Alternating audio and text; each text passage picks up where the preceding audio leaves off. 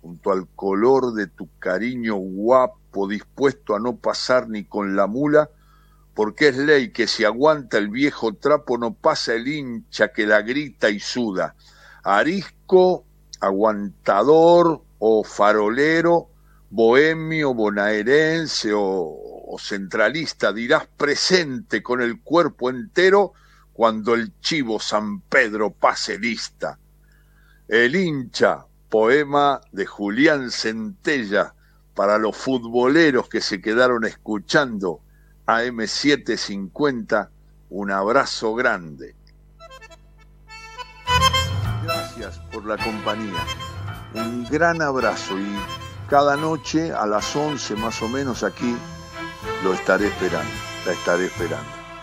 Un abrazo fuerte a toda la gente que ahora tiene una mirada nostálgica, pero tranquila, para poder decir buenas noches y hasta cada recuerdo. Me contagia la ansiedad.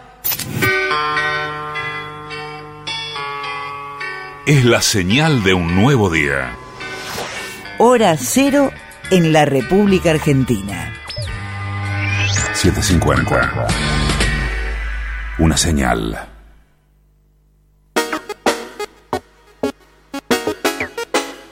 Presenta Maxi Consumo, el supermercado mayorista donde siempre ahorras algo más. A medianoche, Panorama. 750. Derecho a la información. En la hora cero, un minuto, humedad 67%, temperatura 25 grados 6 décimos. El presidente Alberto Fernández anunció las nuevas medidas ante la segunda ola. El decreto con las restricciones para los distritos más castigados regirá por tres semanas desde el viernes. Se suspenden actividades sociales en domicilios particulares. Se suspenden reuniones sociales en espacios públicos al aire libre de más de 20 personas.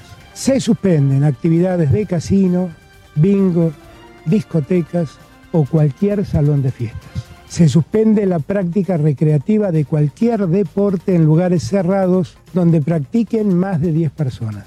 Se establece el cierre de bares y restaurantes a partir de las 23 horas. Se prohíbe la circulación entre las 0 y las 6 de la mañana de cada día. Las medidas anunciadas por Alberto Fernández rigen para zonas de alto riesgo de contagio, lo aclaró Vilma Ibarra, secretaria de Legal y Técnica de la Presidencia. De 0 a 6 no se va a poder circular en los lugares de alto riesgo. No es para todo el país. Y en esos lugares se restringe la circulación de 0 a 6 y los bares y confiterías, lugares gastronómicos, deben cerrar a las 11. Por supuesto que hay una serie de excepciones contempladas, hay gente que trabaja en esos horarios y por supuesto va a estar autorizada y va a tener su certificado, están todas estas situaciones eh, aclaradas. Entre las restricciones que regirán desde el viernes se suspenden también los viajes de egresados, lo afirmó el presidente Alberto Fernández. Vamos a suspender para todo el país los viajes grupales de egresados y egresadas, de estudio y también de grupos turísticos. En las zonas del país consideradas de mediano y riesgo eh, epidemiológico y sanitario es facultad y responsabilidad de gobernadores y gobernadoras adoptar en forma temprana medidas que disminuyan la circulación para prevenir los contagios. Mientras tanto, las agencias de turismo piden reprogramar los viajes para mayo.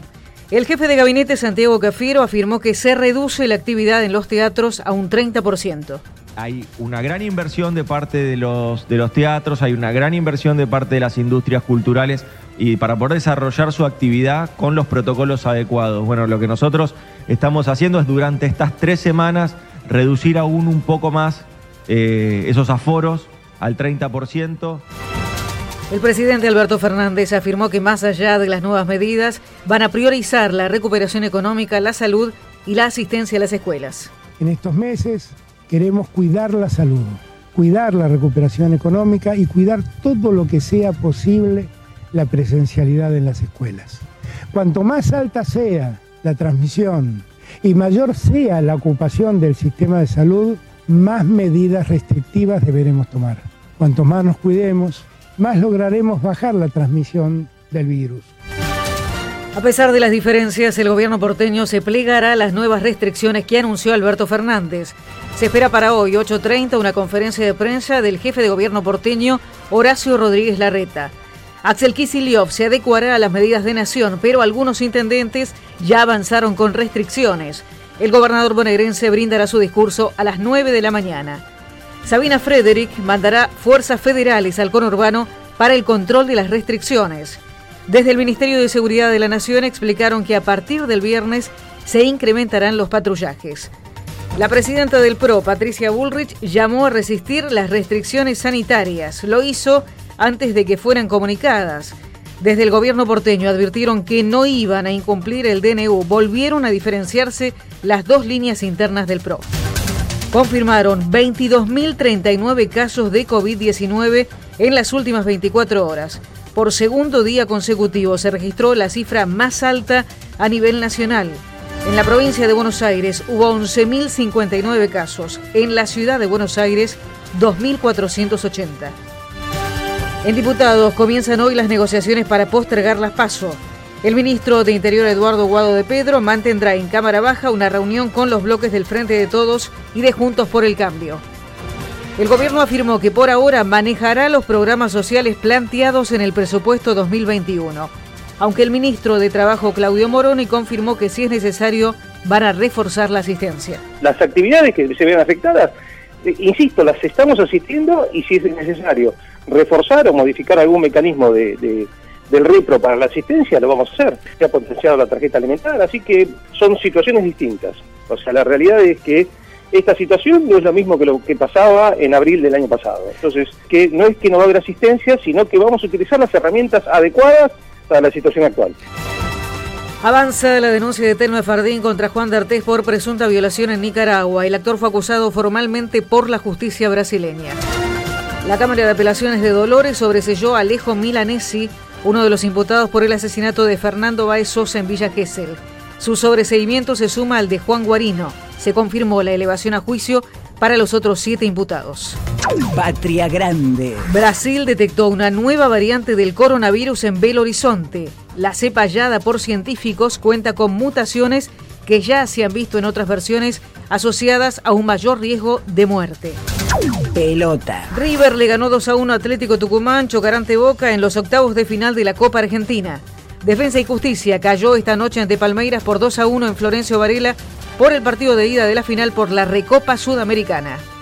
El pronóstico anticipa para hoy mínima 22, máxima 30 grados, cielo despejado, humedad 67%, temperatura 25 grados 6 décimos.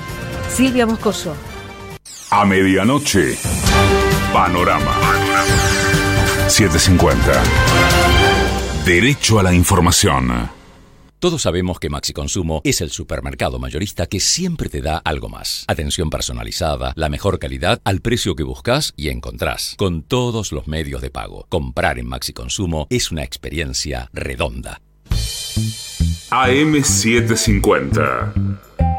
Objetivos. Pero no imparciales.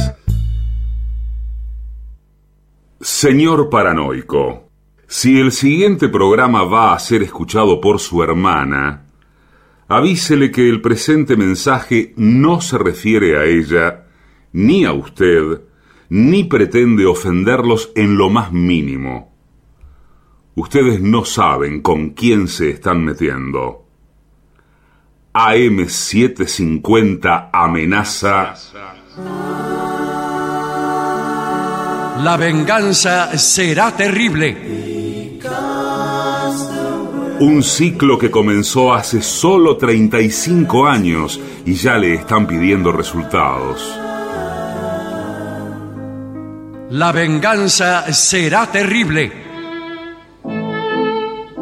Con Alejandro Dolina, meritócrata aplazado y terraplanista sin horizontes.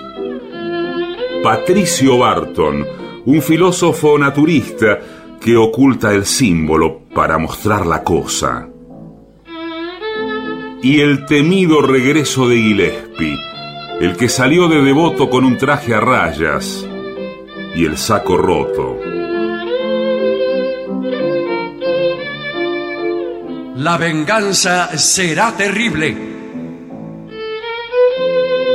Canciones por el trío sin nombre. Ale Dolina, Martín Dolina y Manuel Moreira. Producción, Maica Iglesias, Eugenia Gorostiza y Lucas Barrantes. Pesquisas literarias, Nicolás Tolcachier. Sonido, Miguel Vincent. La venganza será terrible. Una pléyade de intelectuales, valientes en la provocación, cautos en la controversia y fugitivos en la gresca. Y ya llegan, con la astucia del tero, gritando en Palermo y poniendo los huevos en la boca, nuestros intérpretes.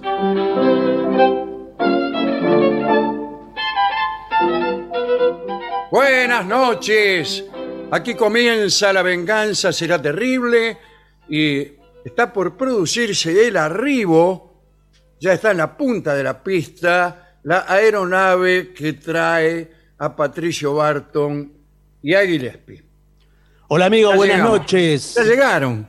Sí, Llegamos buenas con- noches. Hemos llegado en el último vuelo. Sí, ¿con vacunas o sin vacunas? Porque veo que ahora los aviones si no traen vacuna no importa. Bueno, eh, algunos traen vacunas entre las patas de los pasajeros. Sí. Pero cuidado porque mire que si usted eh, se comide a eso, a traer vacunas como pasajero, se tiene que bancar la cadena de frío porque son Claro, 20 claro, si usted, si usted es de esas personas que se llaman Vicente Claro. y tienen el asiento caliente, bueno, entonces no puede traer la vacuna. No, no es para No. usted eso. O tiene que traerla en una heladerita de Tergopor. Claro, claro. Si est- hay unas donaciones que hizo justamente la compañía Laponia, Sí. Sí, que resucitó. son unos carritos de helados para meter las vacunas ahí. Sí, bueno, pero mire que no, no tiene que estar como a 15 grados bajo cero, eso, o algo Y así. sí, los Laponia tienen hielo seco. Sí, sí. En un helado duro que no, no lo mascabas así nomás, ¿eh? Pero imagínese usted que no se puede transportar junto una Sputnik V con un eh, palito bombón de bombón de Laponia Claro. que puede manchar eh, la vacuna, casi inutilizarla. No lo sé, eso no lo sé. Eso ponga a la televisión y se va a enterar de todo. Sí. Enseguida se va a enterar de todo lo que sucede. Yo no, no sé nada.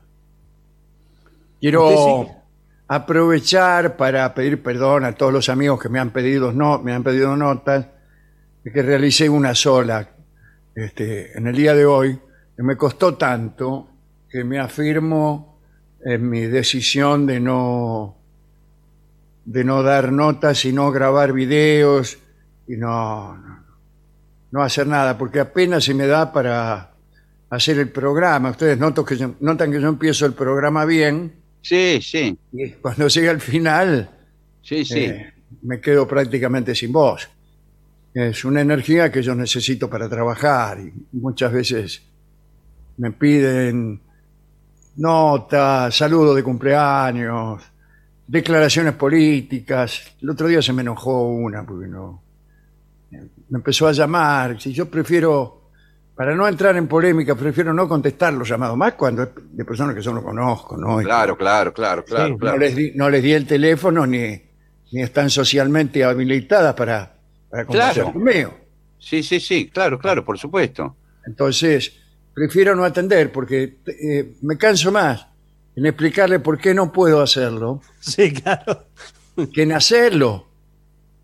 Y le digo, escúcheme, mire, yo no le puedo grabar un, un audio porque resulta que me empiezo a hablar, la, la, la, que 40 y- bueno, ya está, lo hubiera grabado el audio, me dice. el Sí. tipo. y tiene razón, ¿no?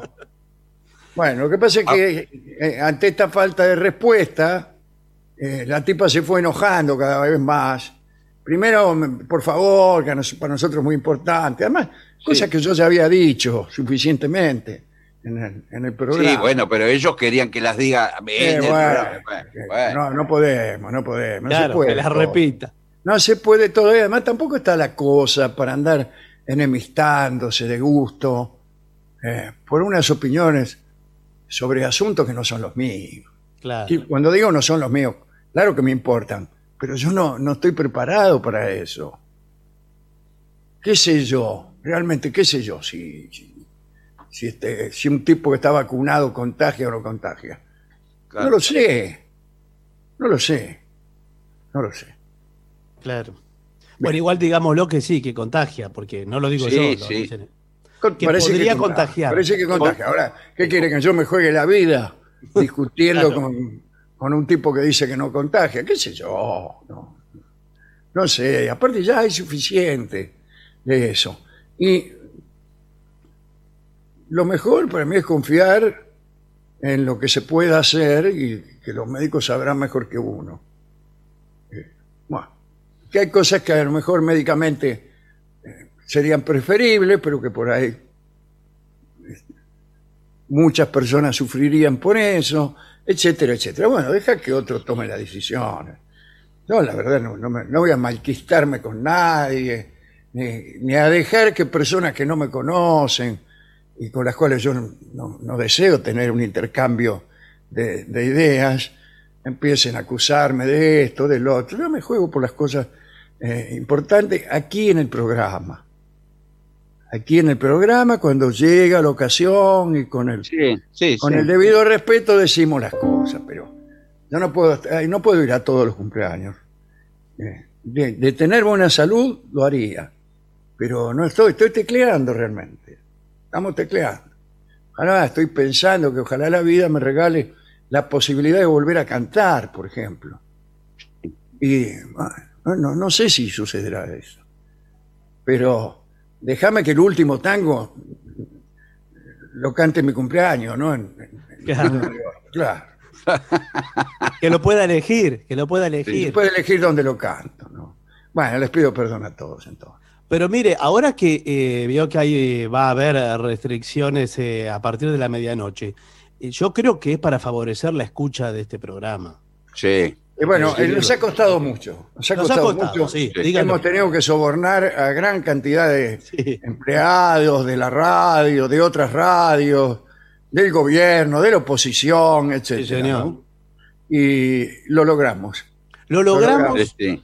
eh, y, y vamos por más. Vamos por, Sí, a- hasta vamos que no a que sea se prohíba, se prohíba que se escuchen otras radios, por ejemplo. O por lo menos hacer obligatoria la escucha. Ahora, de- eh, me quedé pensando con lo, con- me, me quedé pensando con lo de la gente que pide los mensajitos grabados. Eh, estuve leyendo que hay una cantidad de famosos que se han nucleado eh, y que y que están como una especie de, de sitio de, de- de Instagram donde venden los mensajes, 150 dólares.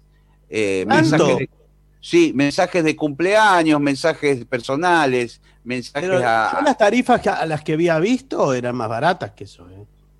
Sí, hay, hay algunos que cobran 30 dólares. Ah, claro. Yo los vi. Eso escuché, yo escuché. Yo eso. lo vi. Un actor muy famoso. Pero después hay otros que 150 dólares. Muy bien. Está bien. Y bueno, señor, eh, estamos en pandemia, hay que elaborar de algún modo. Toda esa Sí, gente señor. no tiene, ¿Qué va a no hacer? tiene laburo. Los actores teatros- no, tienen- no tenemos trabajo, los actores.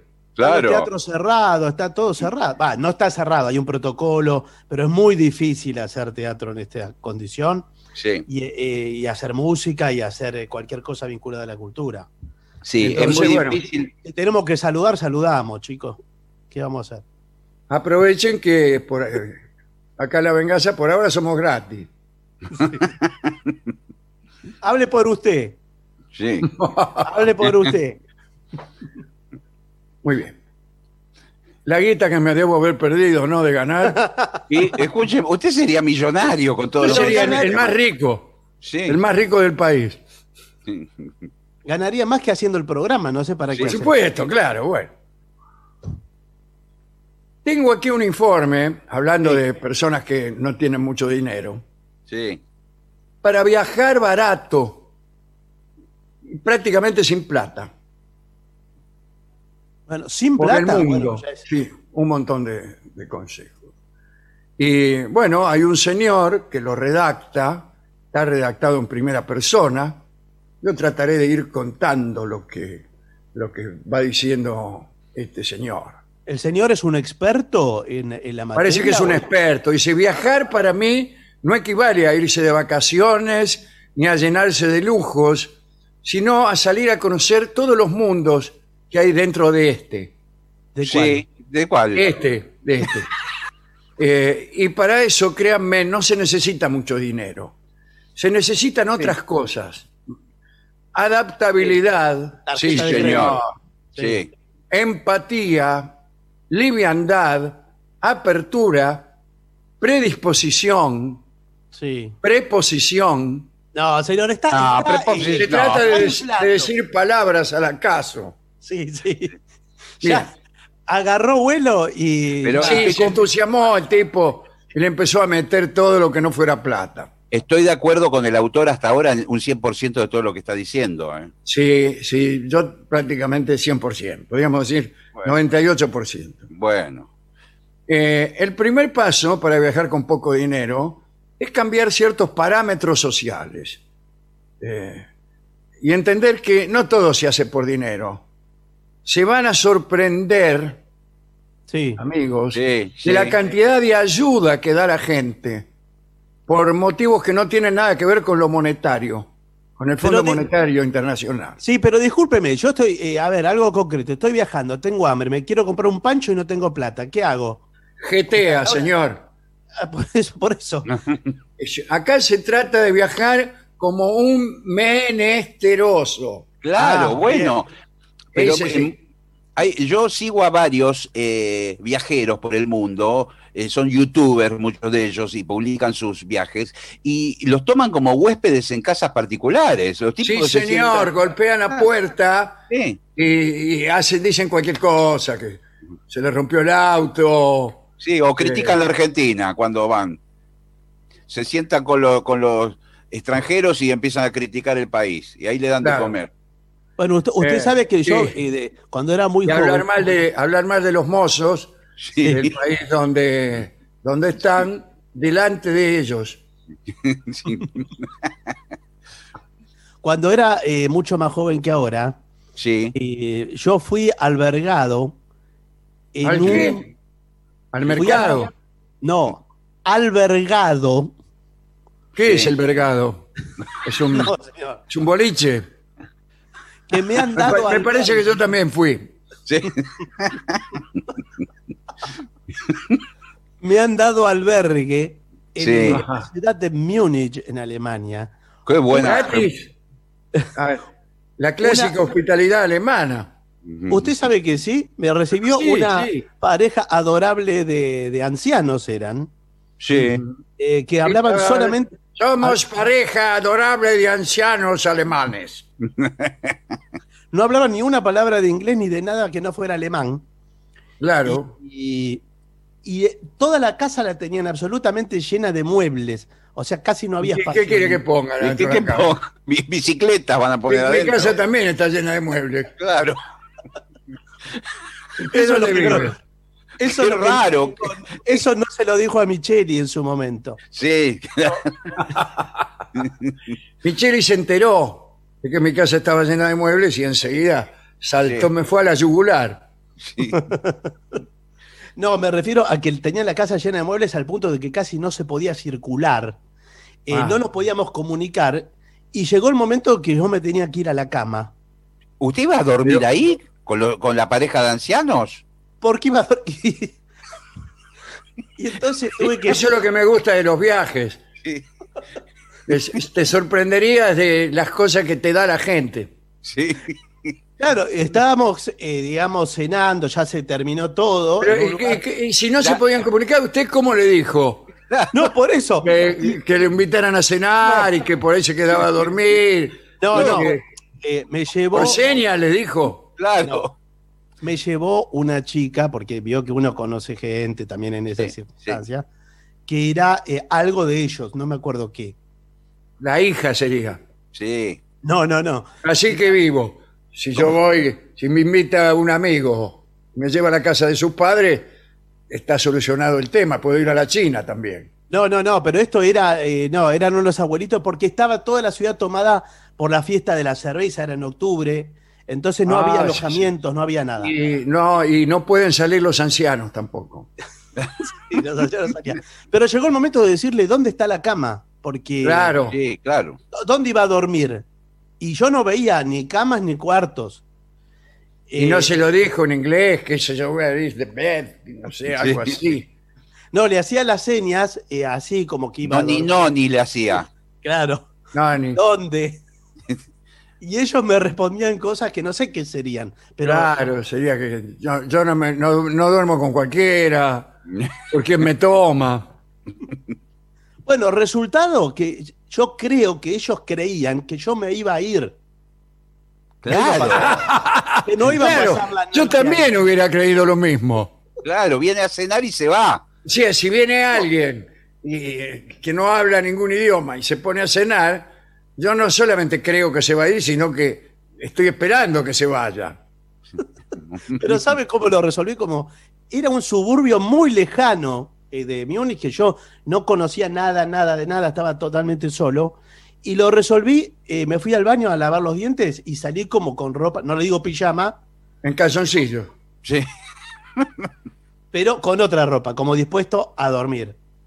Y me senté en el sillón, en el único que había, y, pa- y pasé la noche ahí. Yo creo que ellos eh, es el día de hoy que no saben qué hacía ahí. Y después se hizo la mañana, no había una. Yo la verdad que no, no, no, No, no, no viviría una situación así ni por todo el oro del mundo. No. No, Bueno, no, pero Porque dije que hay que usted es estar un abierto. desalmado. Se aprovechó de la vulnerabilidad de un, de un par de ancianos adorables y alemanes. No, en ese, señor. or- en ese orden. Me hubiera aprovechado si me hubiera ido a la cama con ellos. Yo no entré al cuarto donde estaban. No, bueno, pero lo- los está incomodando. A lo mejor ellos a la noche andan a saber lo que pensaban hacer y todavía Sí. tuvieron que sosegarse por la presencia de un, de un extranjero. Un extranjero que andaba deambulando y tanteando por los muebles. Claro, que anda, anda a saber de qué, de qué es capaz un, un extranjero como usted con una mochila y un arma. No, señor, no tenía un arma. Pero ellos que saben, Claro. ni hablaron. Usted no tuvo ni tiempo de decirle, mire, estoy desarmado. No, nada, porque no nos podíamos comunicar. A la mañana eh, se hizo de día, le dije tanque, que eso sí sabía decir. Claro. Sí. Tanque. Tanque. Vienen los tanques. Sí. Tanque, que es Claro. Y, y bueno, y me fui. Y me fui caminando buscando ya un alojamiento con la luz del día. Era de noche. antes. Bueno, lo salvaron, qué bien. Bueno, ahí está, un caso de alguien que no gastó un, un centavo. Ni un centavo gasté. Y sabe, Muy usted bien. dice la amabilidad de Pasó los una noche. A la- una a la- noche, ni un centavo. Segunda noche, centavo. 15 mil dólares. Eh, y así. Bueno, vamos a las recomendaciones por turno. Primero, eh, la comida. Sí. Después vamos al alojamiento. Al alojamiento podemos decir que ya tenemos una idea. Sí, sí, Bueno, bueno, vamos pero- a la comida. Vamos a la comida. evita los restaurantes turísticos, que son todos en algunas ciudades. Sí, decir, ¿cómo, encontrás en Roma un restaurante no turístico? Sí, se toma un colectivo lejos para ir. Claro. lejos. Tiene que tomar un colectivo a 50 kilómetros, le pregunta ahí a, a Nacho, Sí, a Claro. nuestro amigo. claro, y, y le dice, Nacho, ¿dónde hay un restaurante donde van los camioneros? Claro. Y él te lleva.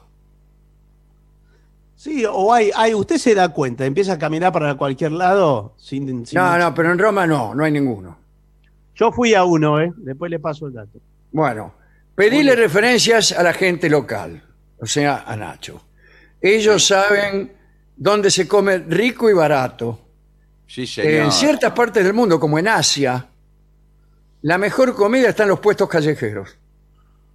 Mm, Así sí. que si ves el Asia así tomada como Sí. un solo lugar, ¿no es cierto? Es un poco grande, ¿no? Para... Es un poco Sí. grande para generalizar.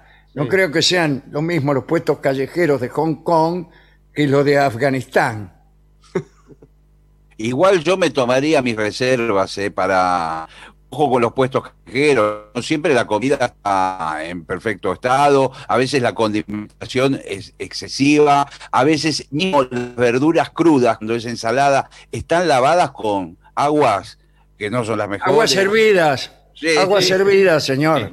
Bueno, No hervidas, servidas. No servidas en un vaso. no, bueno, por eso. No. Eh, bueno, una cosa está en que hay que averiguar los precios de antemano. Ah, Para que no te cobren de más por ser extranjero. claro, o, o no está escrito en, en un cartel que dice. por- Claro, entonces eso permite arbitrariedades. Un Sí. amigo asiático me dijo, es asiático, no se Todos sabe son qué. asiáticos, sí. Todos son asiáticos, americanos o europeos. Sí. Eh, un amigo asiático me dijo que si hay gente formando fila y esperando frente a un puesto, es porque es el mejor. Muy bien. Bueno, sí. Y a eso le llamaba pensar. Bueno, pero eh, ¿hay alguna eh, clase de lógica en esto? Si hay mucha clientela, por lo menos la comida fresca, porque todo el mundo va consumiendo. Claro. Bueno, pero si usted es un asiático, por ejemplo, y quiere Sí. cenar, y va a Mar del Plata en plena temporada, ve la cola de Manolo, dice acá se debe cenar eh, bien. y Debe se va comer co- bien y barato. Pero Sí. se va comiendo un churro. Porque la gente Claro. hace 3 de la mañana, cola Y, para. cree- y se va creyendo que los argentinos comen churros. Claro. Y que esa es la cena. Bien. Eh, en muchos países asiáticos, en los templos, sirven comida gratuita en determinados días de la semana. Así Sí, que hay que convertirse al hinduismo, Claro. al budismo, al taoísmo, o lo que sea se- que, que crean. Usted se mete en un templo, eh, hace que va a meditar y ya naturalmente le dan comida y, y le dan pizza. Sí, le dan de comer los mismos monjes. Comparten ellos la comida con todos los que Ya hay. vienen los monjes con una escudilla, Sí, con arroz. claro. Bueno, sí, no va a tener Sí. pretensiones tampoco. Ah, ¿no? tampoco. Si no, el monje le hace así, le hace una reverencia y le dice en su idioma, ¿no? Sí. Le dice, eh, venís aquí a garronear el morfe y encima Ah. con pretensiones. No, no dice un monje. No habla así. Lo dice en, en mandarín, le dice eso. Pero acá también, si usted entra, por ejemplo, a un lugar de los Hare Krishna. Sí, eh, señor. Sí, sí. Y le Pero dan, lo tenés, que, lo tenés que escuchar y...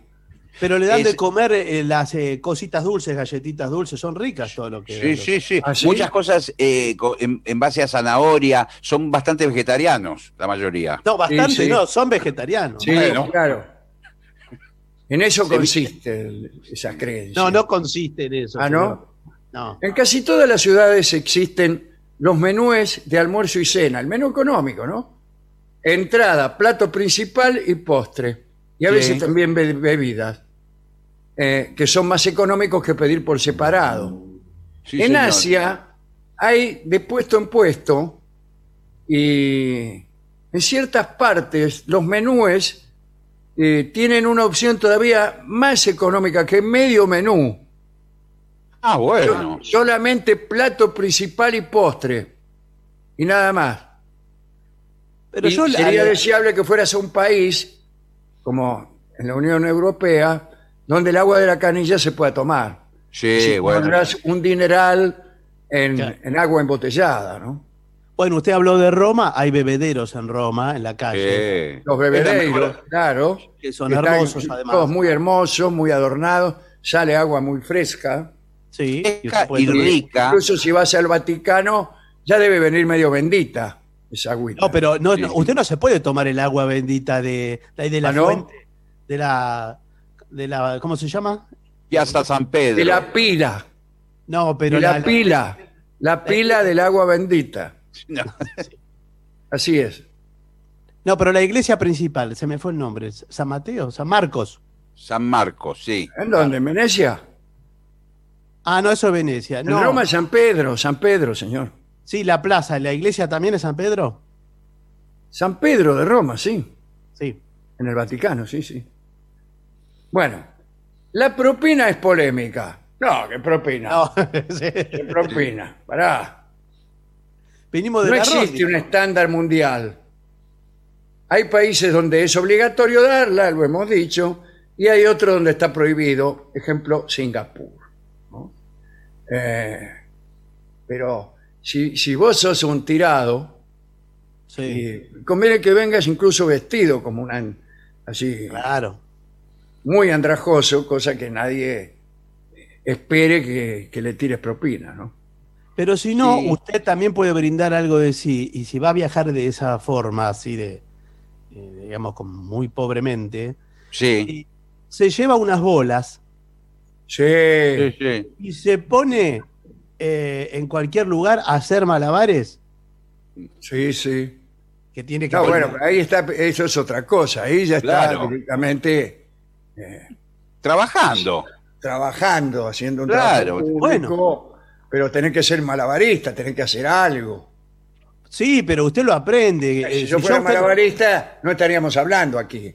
Me voy a hacer malabarismo a Europa, me paro en la Bueno. esquina, en una hora ya pagué el hotel. No, no, no, no, no creo, ¿eh? Y le digo, mu- hay muchos músicos callejeros eh, que están Sí. trabajando en las grandes ciudades eh, turísticas. Y, ahí está.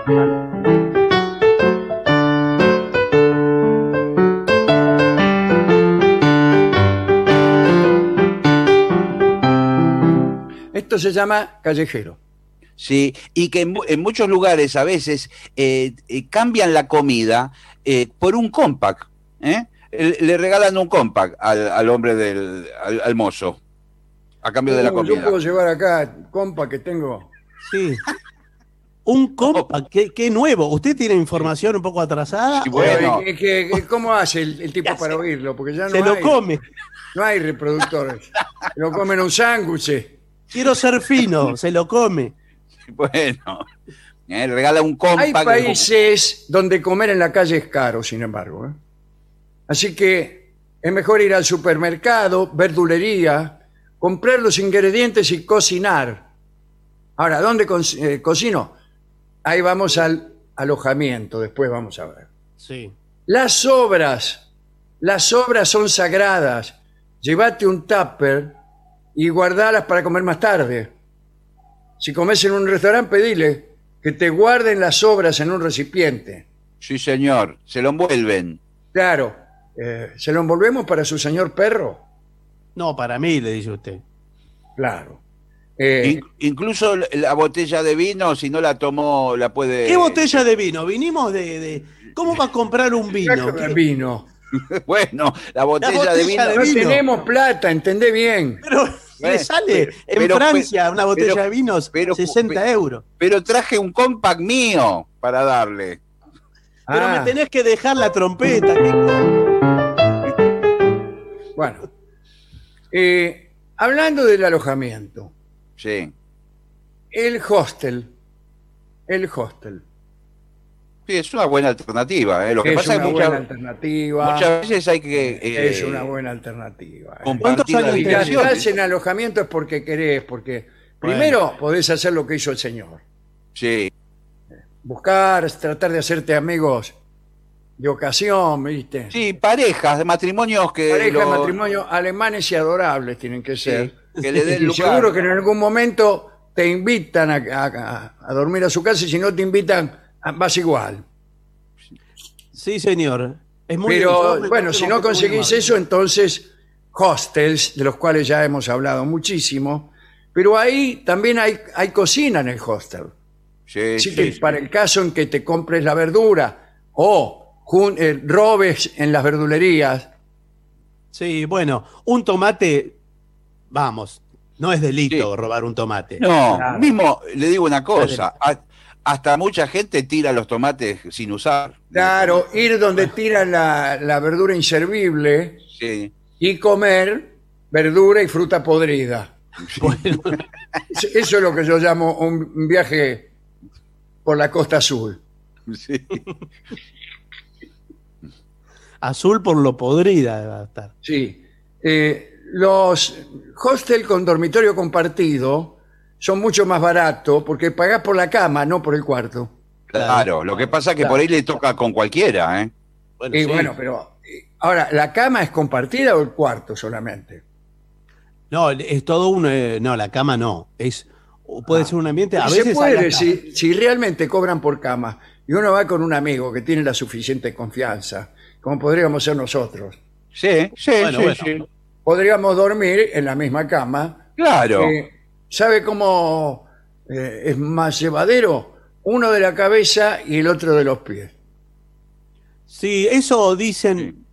eh, yo creo que no. Porque No. eh, Si depende. yo cómo- prefiero, discúlpeme, ¿no? Prefiero tener cerca de mí su cabeza y no las patas. Claro. Claro. Lo, lo que Ahora, sí- cuidado porque si usted está empatado en estatura, podemos hablarlo. Ahora, si hay una diferencia, eh, quizás sale ganando con el cambio. Claro. O Un perdiendo. Sí, también. lo que generalmente se hace, se comparte la cama, cada uno mira para un lado distinto y se ponen como quien dice de canto. Claro. ¿Qué quiere que le cante? No, mejor déjeme el compact. Eh, lo que sí, cuidado, que puede haber algún compañero que ronca, sí que Sí. llévate tapones para los oídos Perdón. y listo. Dígamelo a mí, eh, señor. ¿Sí? Cállese la boca. Las intimidades, eh, a ve- los trapitos a veces me- sucios. A veces me daba la sensación que iba adentro un rastrojero a la noche. Eh, también es más económico si usted no tiene baño privado. Si si hay baño compartido, Claro, claro. es más claro. económico. A veces hay que hacer cola. Sí. Bueno, Sí, esperar su turno, se refiere a eso. Sí, esperar turno. Sí, claro, no se le va a meter adentro del baño a uno. No, desde luego. Bueno, veo que. En O sea, muchos baño lugares- compartido quiere decir que vamos por turno, no que vamos tres juntos. Claro. No, claro. Usted sabe que en, el- en muchos países de Europa eh, los baños son mixtos en ese caso, las Sí, duchas. sí, sí, son mixtos. sí, sí. Claro. Entonces, bueno, nada, usted tiene que hacer como que no se sorprende por la situación. No, no, usted va y ahí Y sí, como si fuera. le toca, le toca. Bueno, eh, sigamos adelante, por favor. Eh, alquilar, también puedes alquilar un cuarto o un apartamento entre muchas personas, 20, 30. Bueno, pero ¿qué dimensión tiene el departamento? Es que chiquito, pero bueno, basta, No, bueno. Que, basta que podamos extendernos para dormir y listo. Pero aquí está la hospitalidad, la Ahí, clásica eh, hospitalidad, ¿no? Eh, porque este, haciendo lo que se llama couchsurfing, bueno, vas este, a lugares donde podés entrar en la vida cotidiana de la gente local Claro. Y tenés experiencias que jamás te ocurrirían si te quedaras en un hotel. Bueno, por supuesto, porque acá se trata de hoy re- eh, recibo yo, mañana recibís vos. Claro. Claro. Es la costumbre de aquí. Es así. Sí, sí. Claro. Entonces, Ahora me toca a mí. eh, bueno, lo- sí, lo que, lo que fuere. Entonces, yo te recibo en mi ciudad Sí. y vos me recibís en la tuya. También podés trabajar a cambio de alojamiento y o comida. Sí, esto pasa también en algunos hostels, mismo algunos huéspedes empiezan a trabajar, por ejemplo, de, de mesera o de la personal de limpieza a cambio de las Sí, de habitaciones. gerente incluso. Sí, sí. bueno, El gerente de muchos hostels trabaja ahí a cambio de comida para él y su señora esposa. Hay No, jóvenes no. que, que fueron por un día y se quedaron un año. Se quedaron Un 14 hostel. años, sí, sí, Sí. sí. Bueno, intercambia tu casa con la de otra familia. Claro, esto se hace. en, eh, por ejemplo, usted quiere ir a la China, empieza a cartearse con una familia china sí. y le dice, ¿Cómo se bueno, vamos a hacer así. En tal mes, ustedes viajan a Buenos Aires y yo viajo a Shanghái. Y ustedes se alojan en mi casa y yo en el apartamento que ustedes tienen en Shanghái. Bueno, igual las condiciones tienen que estar más o menos parejas, ¿no? Claro, claro. Tiene que ser un número parejo de personas. También. muchas veces se intercambian eh, videos y fotos mostrando cada una de las casas. Claro, usted tiene que ser honesto también. Claro, ¿no? claro. Eh, no, no mandarle por ahí, le manda fotos de la casa de Rolón y cuando llegan se encuentra con la posilga en la que vive usted. Claro.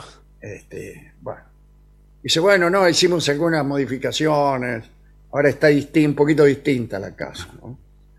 Bueno, y si se viene la noche y no tenés dónde dormir, acércate al cuartel de bomberos, comisaría, hospital, estación de servicio o templo religioso más cercano. O templo religioso más cercano. Claro. En algunos de esos lugares te van a recibir.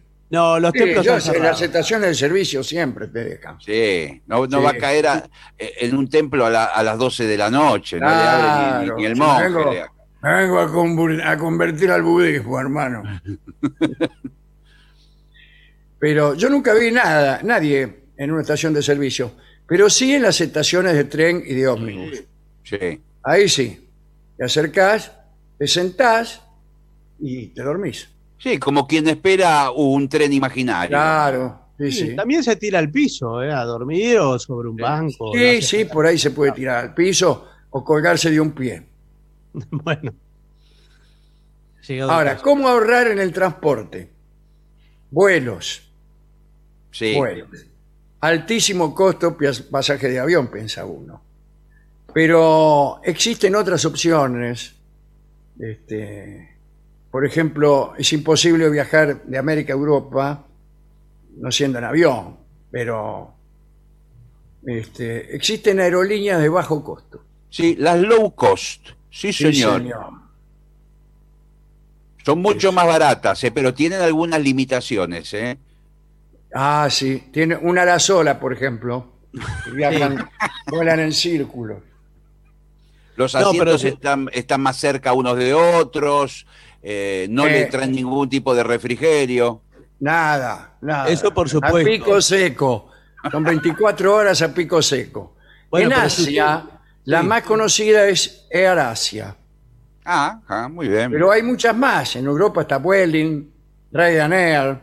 El otro, la naranjada, ¿cómo se llama? EasyJet. EasyJet. EasyJet, sí. Claro.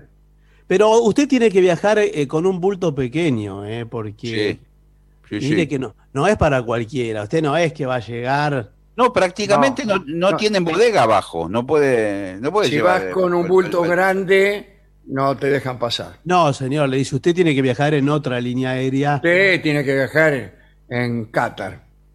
claro, en Qatar Airways.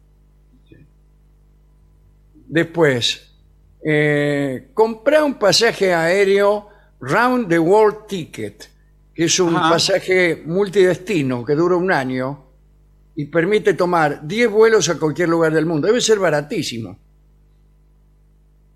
Pero No, es más que pasa- barato que comprar esos 10 pasajes por separado. Claro, es un pasaje, pero no le dice ni qué día ni qué vuelo tiene que entrar en una lista de espera, me imagino. Sí, No y, tiene, y tiene restricciones también, ¿eh? porque en determinados Sí, ahí tampoco podés llevar un bulto grande. No, Acá dice, lleva menos de 10 kilos de equipaje. sí. Así podés subirlo con vos al avión y te ahorrás lo que te cobran por despacharlo. Bueno. Volá en temporada baja, Sí. es decir, viajá a Moscú en invierno, Sí. todo, todo eso que, que sabemos, ¿no? Bueno, eh, los vuelos más baratos suelen salir en los peores horarios. Claro, Sí, por eso. Por ejemplo, las 5 de la mañana. Para mí las 5 de la mañana es mejor horario que las 10 de la mañana. A ver, porque Porque me tengo, para, para un vuelo que sale a las 10 de la mañana me tengo que despertar yo a las 5. sí, es cierto eso, sí. En cambio, para uno que sale a las 5 de la mañana, con que yo llegue al aeropuerto a las 3 de la mañana, Claro. está bien, es la hora en que yo termino el día. bueno, sí. Para Claro. usted- igual depende a dónde vaya, porque si es un vuelo corto y usted llega entonces al, al su destino a las 7 de la mañana, no es un gran negocio, porque tiene que esperar el hotel, todo.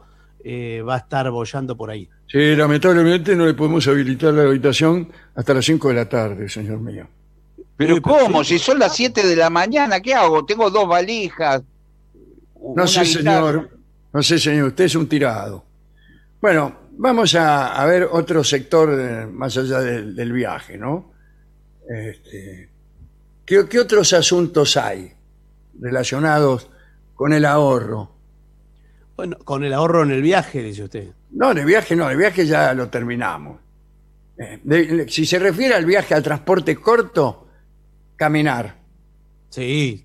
Bueno, y. y- Caminar. Y, le digo También una cosa. alquilan bicicletas. En Laos y Camboya, Sí. eh, eh, Dice, dice el autor, pagué un dólar por el día Sí. de bicicleta. Un dólar. Es muy barato, ¿eh? Sí, al cambio de ellos es eh, un dinero importante. Pero, pero sí, lo, lo que yo le iba a decir que en vez de comer en restaurante, como decíamos, también puede ir a un supermercado y comprar fiambre. Y- El y- fiambre es carísimo, en el carísimo. mundo, ¿eh? Pero Bueno. usted, ya, eh, discúlpeme, ya eh, compró el vino, ahora falta que compre queso brie. ¿Qué? ¿Ahora qué quiere comprar? Bueno, Queso. Leverbush. Jamón serrano, cada feta este, cotiza en oro. En muchos países hay que acordar el precio del viaje en taxi de antemano, ya que Sí. los conductores no conocen el taxímetro y, y entonces se arma, ¿eh? Se arma. Sí, sí. ¿Usted alguna vez peleó con un taxista? ¿Acá o allá? En, no, en general. Eh, pelear eh, fí- físicamente no, pero de otro modo ¿Y sí. qué, qué otro modo hay de pelear? Claro. No, puede, de- con la palabra puede pelear, puede Ah, con, discutir. con la espada, con la pluma y la palabra. No, pelear a las piñas no, señor. Me acuerdo, en- en- estábamos en una gira en Tucumán, tuvimos que subir a un taxi con el señor Barton y, y- y ya no, no le gustó una actitud del taxista, fue el peor viaje que tuvimos. ¿Una actitud del taxista o una actitud del señor Barton? No, del taxi, no le gustó a Barton, no me acuerdo algo con Ah, la ¿y cuál banderita. fue la actitud? Me No, pero que- eso no fue, no fue en Córdoba, me parece. ¿eh? que, que- que ya la banderita venía corriendo de- del viaje anterior. Barton se fija en todas esas cosas. Bueno, eh, sigamos adelante, por favor. Otros gastos. Por ejemplo, no cambies dinero en el aeropuerto. ¿Qué dinero? Habíamos quedado en que no tengo plata. ¿Qué dinero Claro. va a cambiar? Pero en el aeropuerto es cierto, em, te cobra más caro. Sí, señor. Esperá llegar al centro de la ciudad y anda a las casas de cambio, macho. ¿Sabe cuánto Eh, está el, el dólar en el aeropuerto de Seiza? No. 14 pesos. Vale. Claro. 14. no com- atención, 14 pesos. Gillespie. Le pagan 14 pesos, le dan. Usted pone un dólar, le dan 14 pesos. No compres souvenirs. ¿Por qué? ¿Cómo, señor? Si es lindo No que hay. compre, ¿para qué viajo? Viajo Pues para sí. comprar monigotes de esos que venden por ahí. Claro, señor. No, son caros y pesan. Sí, Sí. eso es verdad. Sí, sí. Anda a los eventos gratuitos. Checa, chequea la web de los gobiernos. Casi, tien- casi siempre tienen actividades culturales, como nuestro compañero el Pollo Macta, que vivió casi un año en París, eh, morfando canapé y champán. Claro, en las vernissages. Iban a los vernissages con Edu, su Sí. compañero, y Sí. se llenaban los bolsillos de canapeses Sí. y, y- y tomaban champán, y así vivían. Claro, hay que meterse, hay que comerse todo ahí, ¿no? Sí, Y, y- y tiene que ser disimulado porque después ya el ambiente cultural le empieza a sacar la ficha. Vio "Mira, cómo es el mira". ambiente cultural acá en Argentina. Yo quise hacer eso y te- eh, no- nunca falta un intelectual que, que te lo reprocha. Pero señor, se ¿Te encuentra con parece? todo el mundo. Parecen que están ricos los bocaditos, ¿eh? Se encuentra con todo el mundo ahora que, que está en esa misma situación. Sí, claro, yo he visto grandes escritores, intelectuales, metiendo bocaditos en la cartera y, y canapeses. Así que bueno. Fíjate los museos que tienen días de entrada gratuitas, Sí. averiguá, recorridos gratis, hay recorridos gratis con, con un guía. que Sí, yo muchas lo veces hice- son. Lo a hice en, pie. Tanda- en Tailandia. ¿Qué hizo? ¿Ah, sí? Sí, ¿Con un guía? recorrido con un guía y el tipo señalaba, "Eh, ese yo". ¿En castellano? No, no, en tailandés. Ah, bueno, ¿y ¿Qué ¿qué querés? entendió? No entendió nada. Le pongo un traductor, también es gratis. No, porque a veces uno se puede colar, ¿vio? En lugares muy turísticos. Sí. Hay Donde- grupos de guías de distintos idiomas y entonces eh, usted se hace como que es de otra nacionalidad, pero va escuchando, busca el español. Se mete en el contingente disimulado, pero igual ellos saben quién pagó y quién no. Claro. Claro. Pero en Monte usted- Carlo, en Monte Carlo hay casinos baratos. ¿Ah, sí? ¿Para gente de clase media? Claro, para gente que no tiene muchos recursos y se juega por chaucha. Postura máxima un dólar. Pero Desde tiene, ci- Desde 5 centavos dólar. pero es glamoroso como el resto de los lugares de. de Eh, no tanto, Ah, bueno. no tanto, no tanto. Sí, me imagino que ni las fichas deben ser tan lindas. Eh, Ah, no, se juega directamente con las monedas. Y hay, hay unos porotos. Hay unos porotos. Con porotos sí también se juega. Las cartas son viejas, Mm.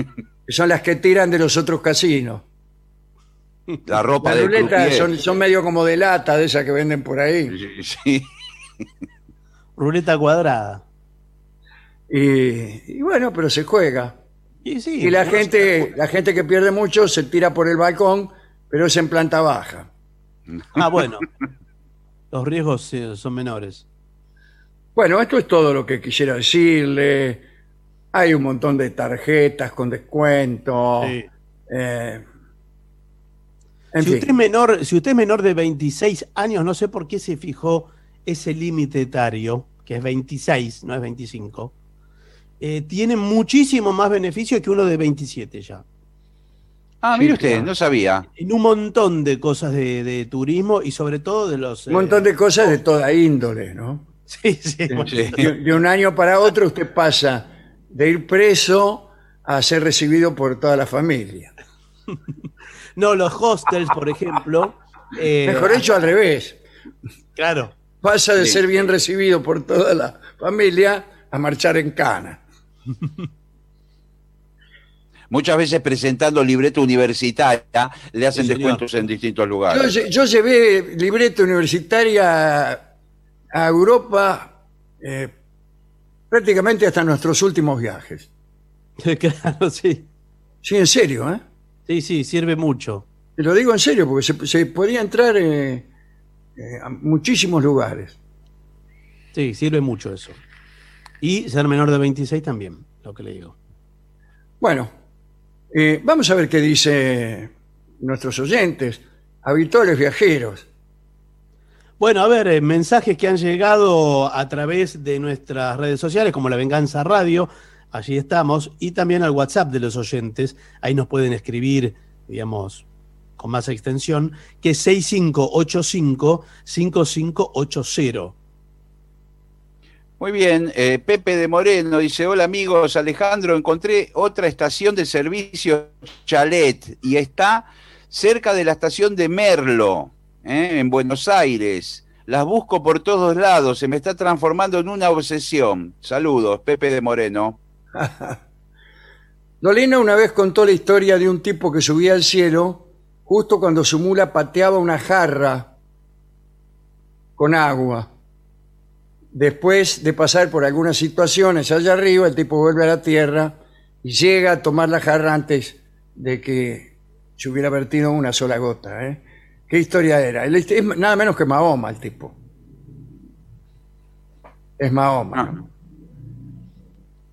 Y la mula, que yo sabía el nombre, algo así como Malik o Bulik, eh, de, de Mahoma, patea la, la- la jarra, Ma- Mahoma sube y hace una recorrida por todos los cielos musulmanes, allí se encuentra con figuras eh, bíblicas, con, con la misma divinidad, es decir, un viaje muy, muy minucioso, y cuando regresa alcanza a manotear la jarra antes de que el agua se, se derrame. Y esto lo dice Román de Caseros, Y sigue. Dice, volviendo al tema de los escritores de uno u otro bando, que muchas veces comparten las mismas fuentes de inspiración o gustos literarios, hay una frase suya pintada en el Paseo del Ángel Gris, una placita en Curapaligua y Sabatini de nuestro querido Caseros, que dice, el arte y el amor son las pocas posibilidades de encuentro que el universo presenta. Dice Román de Casero. Bueno, sí. Eh, lo que no quiere decir que... Bueno, bueno. está bien. No voy a decir nada. Gracias. Ya está. Gracias, ya está. Mire lo que dice Graciela de Reconquista Santa Fe. ¿Qué dice? Estuve escuchando un programa que hicieron en Madrid Mm, el, el día 14 de mayo del año 2019. sí. Eh, debe ser el último que hicimos en Madrid. Sí. Donde ustedes hacían una parodia en un parque de diversiones y hacen allí una premonición de lo que estamos viviendo. Hablan de una pandemia estando en, el, en el parque. Mire usted, ni me acuerdo. A mí se me puso la piel de gallina, ¿eh? Sí, nosotros no lo queríamos decir, pero eh, tenemos poderes. Ya, no, ya no lo podemos ocultar más. tenemos poderes. Somos adivinos, psíquicos, en fin. Y creo que... Eh, tenemos visiones, tenemos visiones. Sí. ¿Qué está viendo ahora, por ejemplo, usted? ¿Qué está viendo? Bueno, Sí. eh, no, no se lo puedo decir. Mejor no lo Uh, diga. bueno. Mejor que no se lo diga. Porque si va a dar las premoniciones Claro. mismo dando. Miriam de Boedo eh, dice, el programa del 6 de abril ya lo escuché dos veces, cada vez me gusta más. Bueno, eh, pasa lo siguiente. Eh, es cierto, ayer, sin ir más lejos, el programa empezó, no como lo habíamos grabado nosotros unas horas antes, porque algunos Sí. programas los, los grabamos en estos tiempos más temprano que las 12, sino que empezó otro programa. Sí, Claro, señor. que era el del Yo- día anterior, creo. Yo lo estaba escuchando en el auto. Eh, no, sí, era un programa con público, además. Eh, sí. Calculo que yo. Ah, de- de- eh, de- puede ser que, que sea el del lunes. pero Claro, puede ser. no, no, no está todo bien, bien calculado. Nosotros los lunes pasamos programas de archivo, y además los preparamos. Está previsto así, no es un error.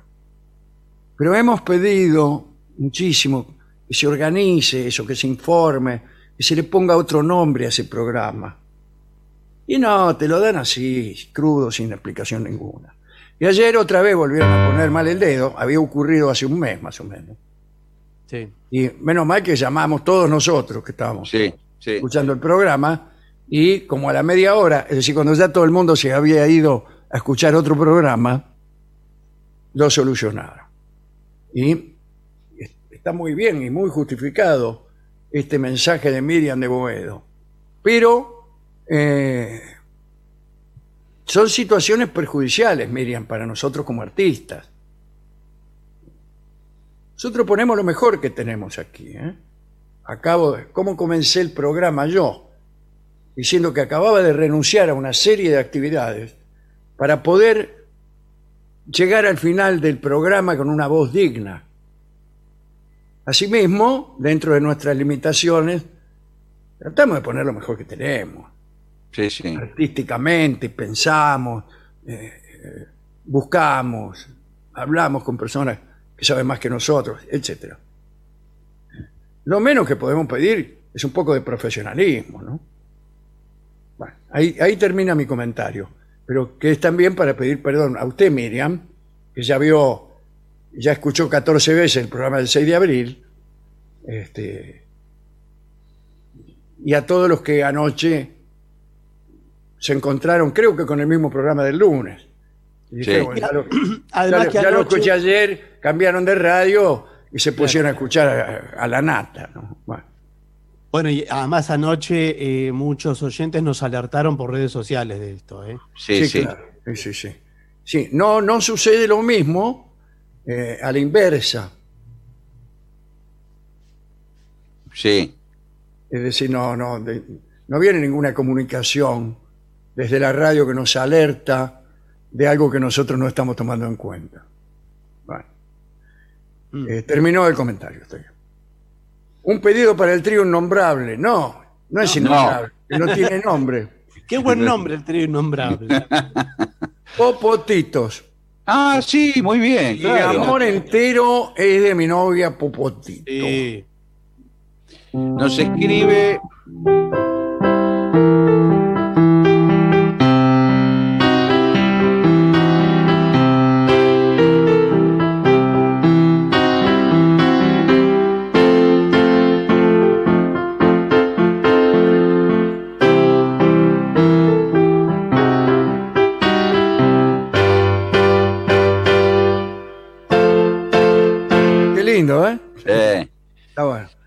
Hola compañeros, soy Pablo de Barraca.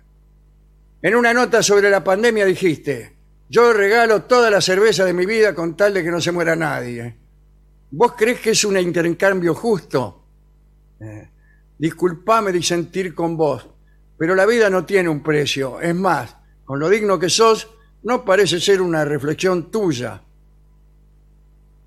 De cualquier manera debe haber una explicación que yo no percibo.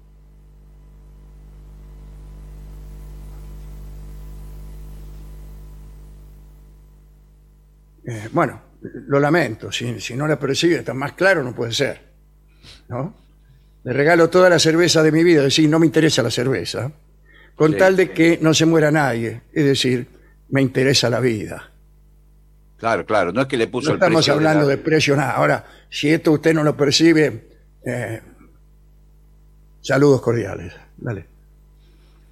Nos escribe Aquí, Sa- Sandra de Rosario. Dice: Escuché el Parece, informe parece sobre. mentira, ¿no? Disculpe.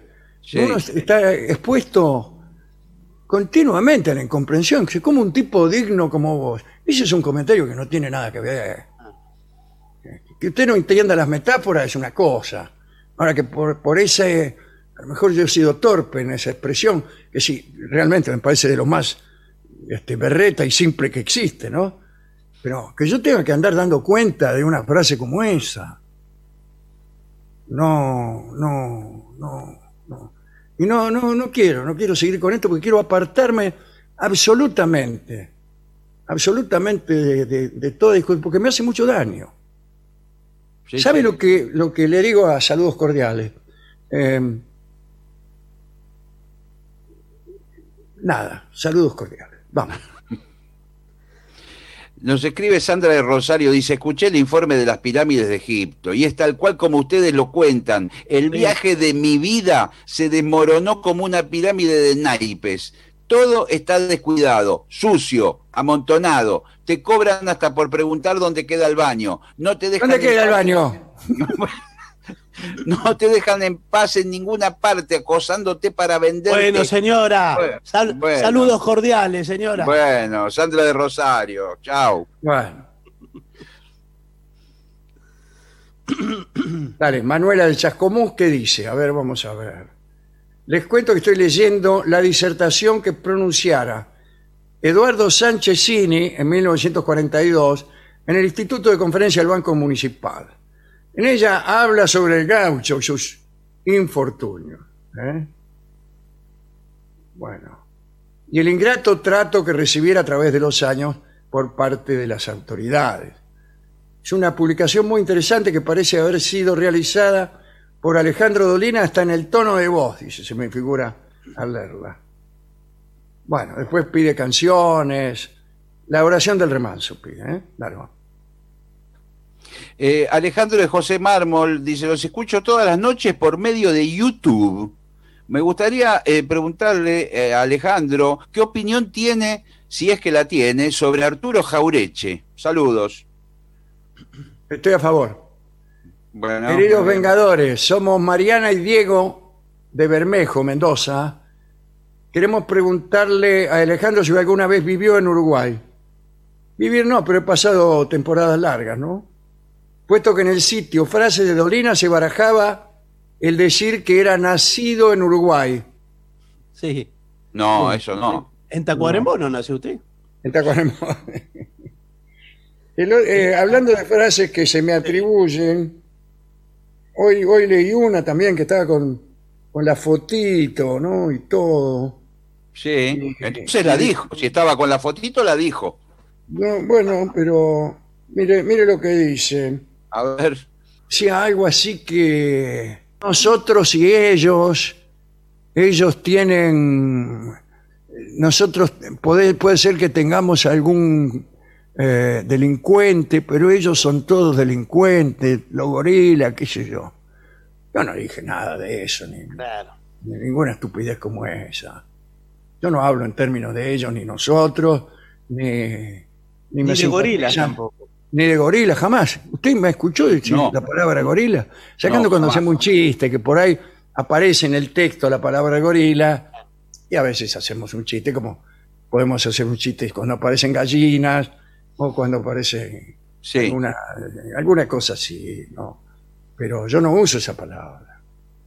Así que, si, si ven esa frase por ahí, con una foto que estoy ahí muy, muy bien peinadito, no, no, no la he dicho yo, no la he dicho yo. Y terminemos con esto, por Dios, terminemos. Está lleno ¿no? de eso. Eh, no, bueno, pero terminemos. Eh. Si este programa lo, lo mejor que tiene es que es un rato para descansarse de tanto estúpido. Entonces, no seamos nosotros, le digo a ustedes oyentes, y sí, ahí sí los pongo a nosotros, todos los que compartimos este programa, no nos eh, arruinemos la vida mutuamente. No, busquemos un, un lugar de comodidad, que creo que lo encontramos, la mayoría del tiempo lo encontramos. ¿Por qué queremos salir de ahí? Sí. Dale, y de va. encuentro, sobre todo de encuentro. Sobre todo de encuentro. Usted sabe la cantidad de, de- de oyentes que tenemos que, que son eh, o radicales, o del PRO, o macristas, o algo. ¿Cuántos? Muchos. Muchos. ¿Crees que me muchos. iba a decir? Y, y recibimos mensajes, y está bien, por ahí disienten, pero siempre en un tono claro. de, de- de mínima convivencia, no digo de respeto. No digo de respeto. A tanto no aspiro. El respeto es algo que implica una cierta consideración, que uno no siempre merece y uno no siempre da. Pero eh, cierta, cierta forma de convivencia son mejores. Y no nos hacen enojar. No nos insultemos, por favor. No mezclemos la dignidad con qué sé yo. ¿Quién somos? ¿Qué, qué programa, ¿En qué programa quiere que nos convirtamos? Tranquilo, si estamos bien. Tranquilo, tranquilo. Dale, vamos. Eliana de Carolina del Sur, de los Estados Sí. Unidos, eh, dice que, bueno, le mando un beso a Joaquín, que escucha yendo a la escuela el programa. Mire cómo van a la escuela en Carolina. Claro, bueno. Escuchando este programa. Así anda la escuela, señor. Así llegan. Sí, y le cuando pide. llegan al- ya están completamente impermeables a cualquier noción. Ya van educados, señor, van instruidos. Y le pide al sordo galopera. Debajo de la enramada. Dale. Nos saluda María Elena de esquina. No de la esquina, disculpe. No, no, De señor. esquina Corrientes. Graciela del Arroyo Toro, de nuestro hermoso Delta, eh, dice, gracias por hacernos terminar el día con una sonrisa. El mejor amor es el que vendrá o el que no fue, dice Gonzalo. Eh, no sé. Ahí está, lo dice por la canción, ¿no? Que dice las dos cosas. Al principio de la canción creo que dice es el que vendrá y al final el que no fue. Dale. Aquí nos dice Franco, el biólogo de Mar del Plata, eh, si conocemos el caso del zaguero central del Deportivo Laponia, el caso del famoso jugador Lev Itado. Dice, gracias por hacer eh, amenos mis momentos. Bueno, Guillermo de la República Oriental dice, ayer se refirieron a bomba. Sí, claro, es ese bomba que dice usted. El de la colección Robin Hood. Estaban las aventuras de bomba, bomba y el tesoro del, vo- del volcán. Sandokan. Era un, un, este, juvenil Tarzán, como bien dice usted. Hay incluso películas de bomba, ¿eh? Sí, sí. ¿Ah, sí? ¿Hay película? Sí, hay películas. Último mensaje, por favor, que estamos perdiendo mucho tiempo. Aquí Maximiliano dice, mi nombre es Maximiliano. Mire usted, ¿conoce el libro Dolina de Indro Montanelli, Historia de los Griegos? Eh, el segundo capítulo está dedicado a, a Schliemann, aquel que buscó Sí, sí. en Troya.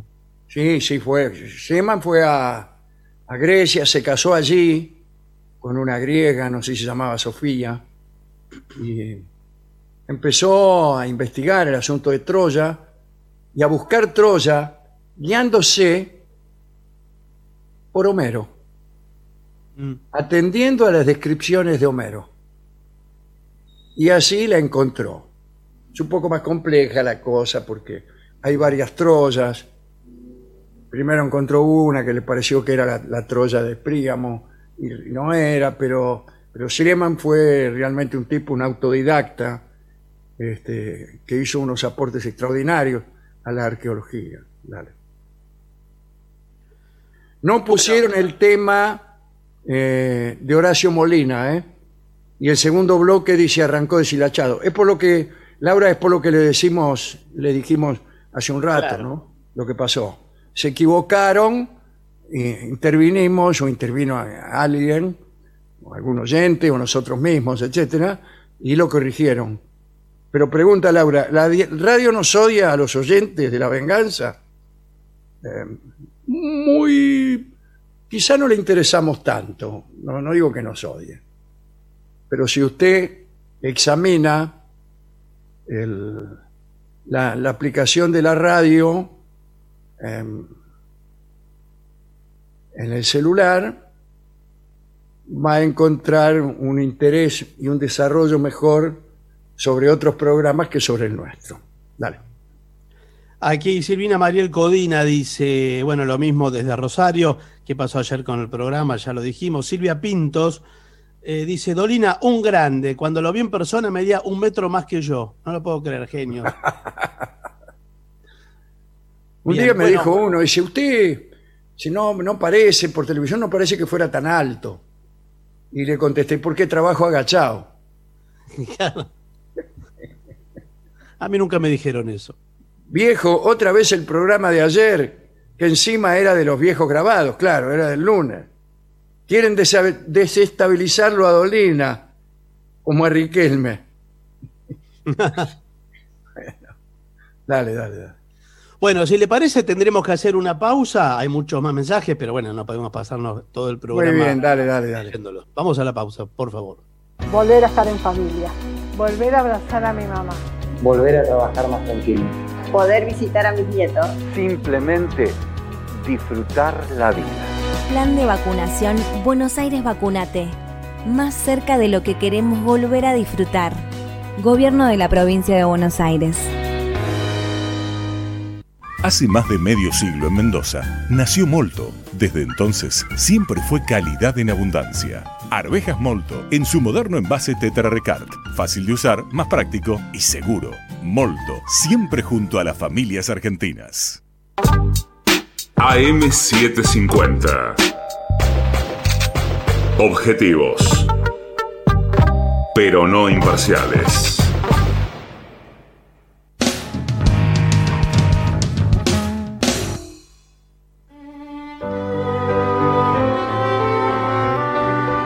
Continuamos en La Venganza Será Terrible por las 7.50. Recuerden que nos pueden contactar por redes sociales como La Venganza Radio y hay un WhatsApp para los oyentes, para que escriban, que es 6585-5580. Ahí esperamos sus mensajes.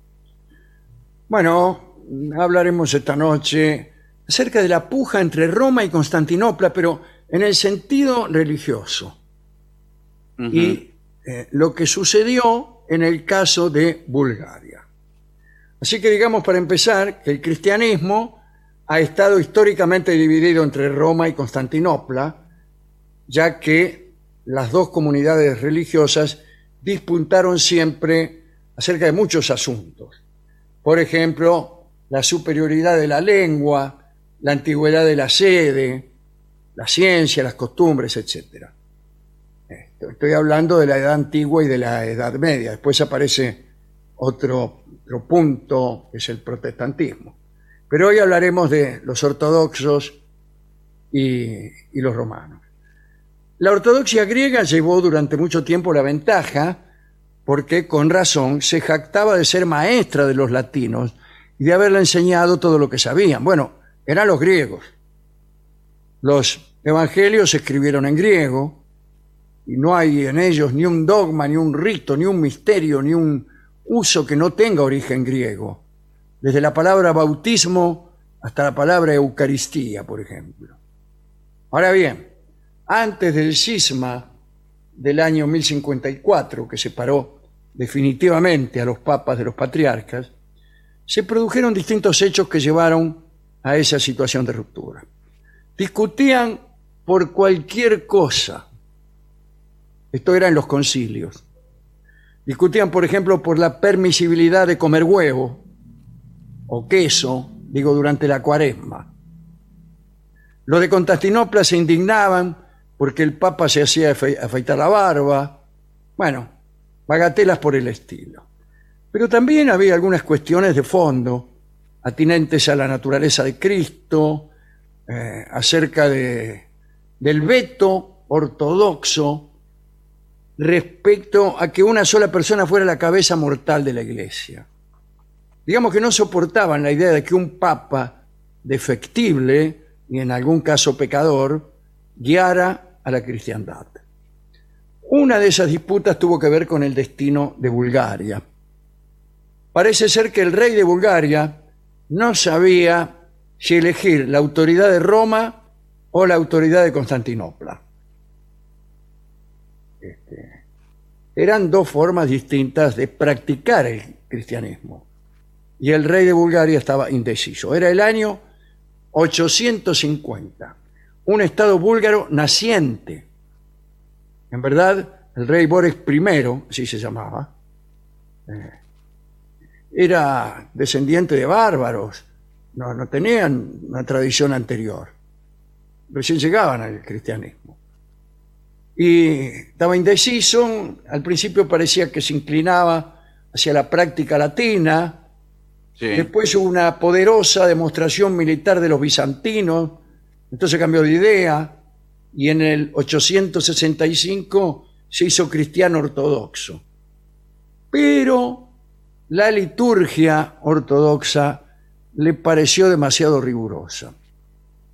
Y entonces, como los nobles también participaban de esa idea, hubo como una pequeña revuelta entre los aristócratas de Bulgaria en contra de las prácticas litúrgicas de la ortodoxia. Y entonces, nuevo giro. Boris I decidió aceptar la liturgia romana. Pero antes le mandó al Papa de Roma, Nicolás I, una extensa carta con 106 preguntas. Oh, amigo. Allí, curiosamente, Boris no se refirió a cuestiones teológicas, le preocupaba la conducta y no la creencia. Quería saber, por ejemplo, si en Roma se podía ser un poco más feliz que con la ortodoxia bizantina. Le preguntaba cosas acerca del rigor de los ritos. El Papa Nicolás se sintió primero muy complacido y despachó a Bulgaria dos obispos, respondió a todas las preguntas, porque tenía la intención de ganarse el favor de aquellos territorios. Las preguntas eran más o menos de este orden, cuántas veces se debía ayunar, si el sexo era permisible los domingos, qué animales debía comer un cristiano latino, si las mujeres debían cubrirse el valero, qué debía hacerse cuando una campaña militar coincidía con la cuaresma, cómo podían cumplir los soldados con sus deberes religiosos sin importunar sus cuestiones militares, etcétera, etcétera el Papa adoptaba el criterio general de atemperar la justicia con la compasión. Eso está bien. Eh, y en cuanto a los asuntos sensuales, no prohibía nada, pero aconsejaba prudencia. Pero Boris también quiso saber qué pensaba Nicolás I sobre las costumbres búlgaras que los ortodoxos habían prohibido. Y preguntar si estaba bien usar como estandarte la cola de su caballo. Si estaba bien pedir augurios, o tomar juramento sobre una espada, o realizar encantamientos y embrujos. Y ahí el Papa fue más riguroso. Le dijo, Claro. escúcheme, aquí no están permitidos los hechizos ni nada. Bueno. Pero Boris siguió preguntando. Le contó al Papa que en sus tierras usaban piedras milagrosas, amuletos para protegerse contra la enfermedad y que incluso rendían culto a los antepasados. El Papa Nicolás le dijo que todo eso estaba mal, que ningún asunto mágico era permitido en la Iglesia Latina y que los búlgaros ya no debían rezar por los antepasados, cuanto más si habían fallecido como paganos. Bueno, a todo esto seguían llegando a Bulgaria más emisarios del Papa. Pero como a Boris las respuestas no le iban gustando, los hizo rajar a todos. Y también echó a los ortodoxos. Y aquella lucha por el alma de Bulgaria envenenó todavía más las relaciones entre las dos partes, es decir, entre los patriarcas de Constantinopla y el Papa de Roma. Los expulsados de Bulgaria se juntaron en un, concilio y empezó toda una disputa de carácter jurisdiccional basada en las fronteras provinciales que en otro tiempo habían sido parte del sistema romano de gobierno. Bueno, un lío. Al fin, Boris I fue lentamente abriendo su reino a los ortodoxos. El papado acusó a los griegos de utilizar el soborno para conquistar a los búlgaros. Y tal vez existió algo de eso, pero algunos eruditos dicen que lo que decidió a los búlgaros fue una cuestión lingüística. Tuve que ver con el principio para emplear la lengua vernácula en los servicios religiosos y en los escritos sagrados. Los griegos ortodoxos se mostraron en eso mucho más flexibles que los latinos. Dicen que los gobiernos francos de esos tiempos, en su búsqueda de unidad, fueron enérgicos latinistas. Arguyeron que el hebreo y el griego apenas podían ser permisibles en el servicio divino.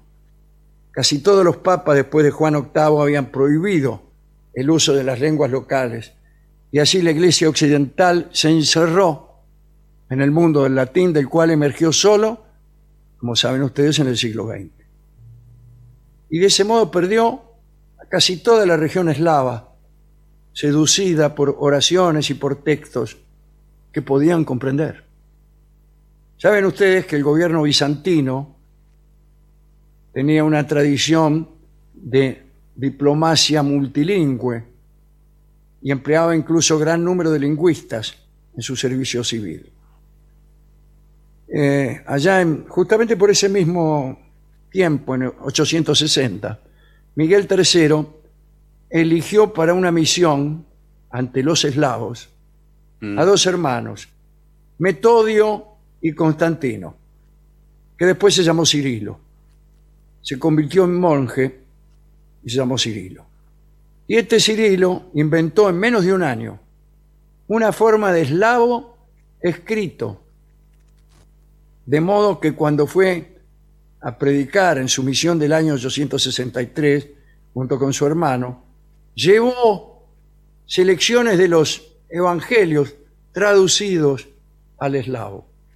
Y nacieron de allí dos formas de escritura.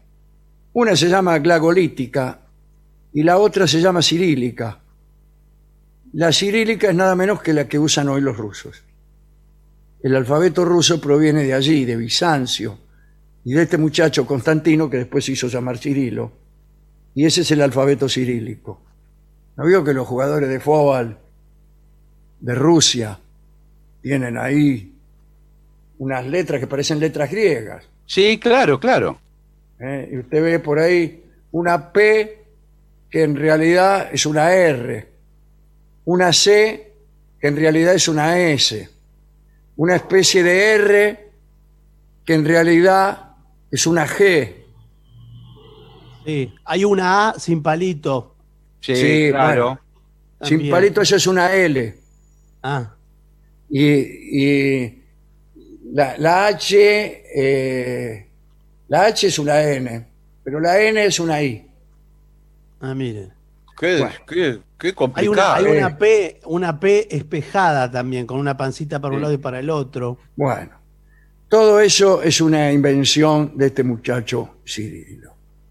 Y así que fíjese, que todo eso que vemos en Rusia uno piensa que lo inventaron los comunistas. Sí. Este, este fue Lenin o Trotsky, uno de esos. No, es, muy linda, inventó- es muy linda la, la grafía. Sí, es muy linda, sí. La grafía.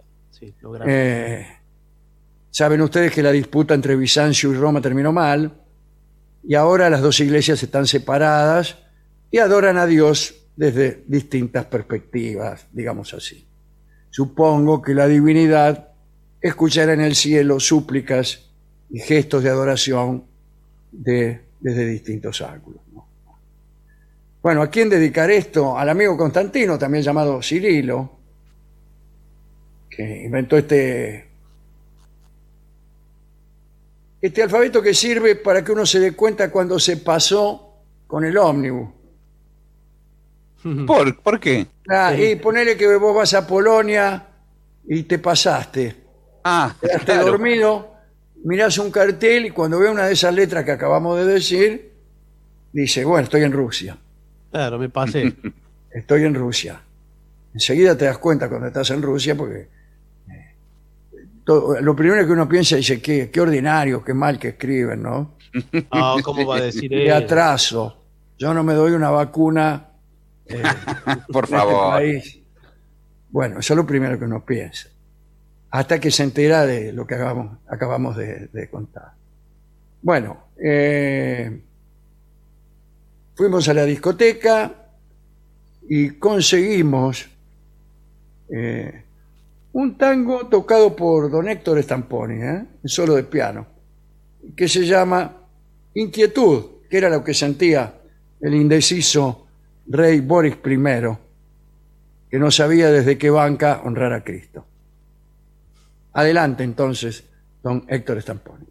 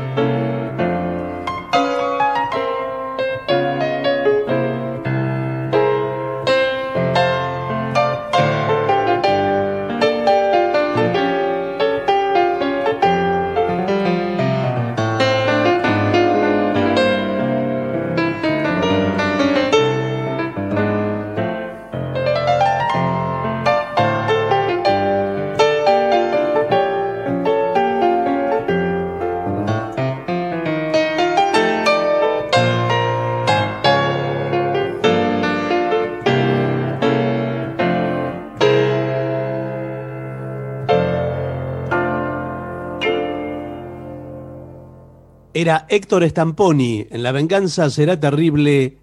Inquietud. Hace más de medio siglo en Mendoza nació Molto. Desde entonces siempre fue calidad en abundancia. Arvejas Molto en su moderno envase Tetra Recart. Fácil de usar, más práctico y seguro. Molto, siempre junto a las familias argentinas. AM750. Objetivos. Pero no imparciales.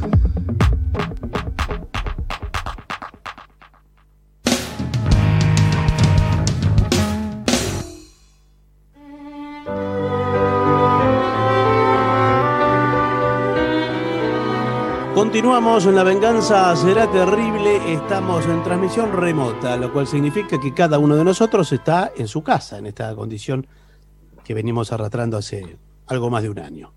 Señoras, señores, este es el mejor momento para dar comienzo al siguiente segmento. Los zapatitos me aprietan, la media me da calor. Sí, Nuestra señor.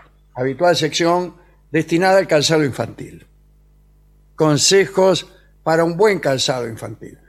Caminamos sobre los pies, pero ¿les prestamos la atención que merecen? Los zapatos son de gran importancia, sobre todo en el desarrollo de los niños. ¿Qué calzado conviene más en cada etapa? ¿Qué debemos tener en cuenta para bueno, todo esto? Bueno, Y ahora muy bien, es, fundamental, ¿eh? A los a partir de los 10 meses, a partir de los 10 meses, debemos empezar a preparar el pie del niño para gatear.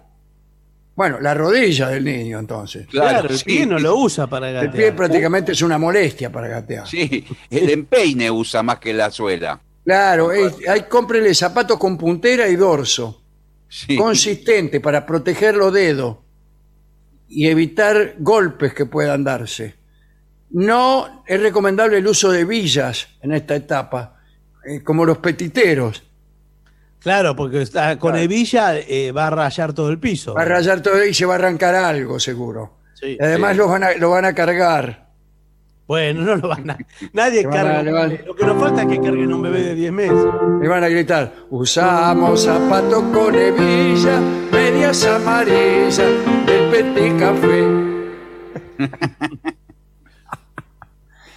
en el momento de empezar a caminar, se recomienda el uso de zapatos bien reforzados, en la parte posterior, para un buen aguante del tobillo, incluso con, con clavos.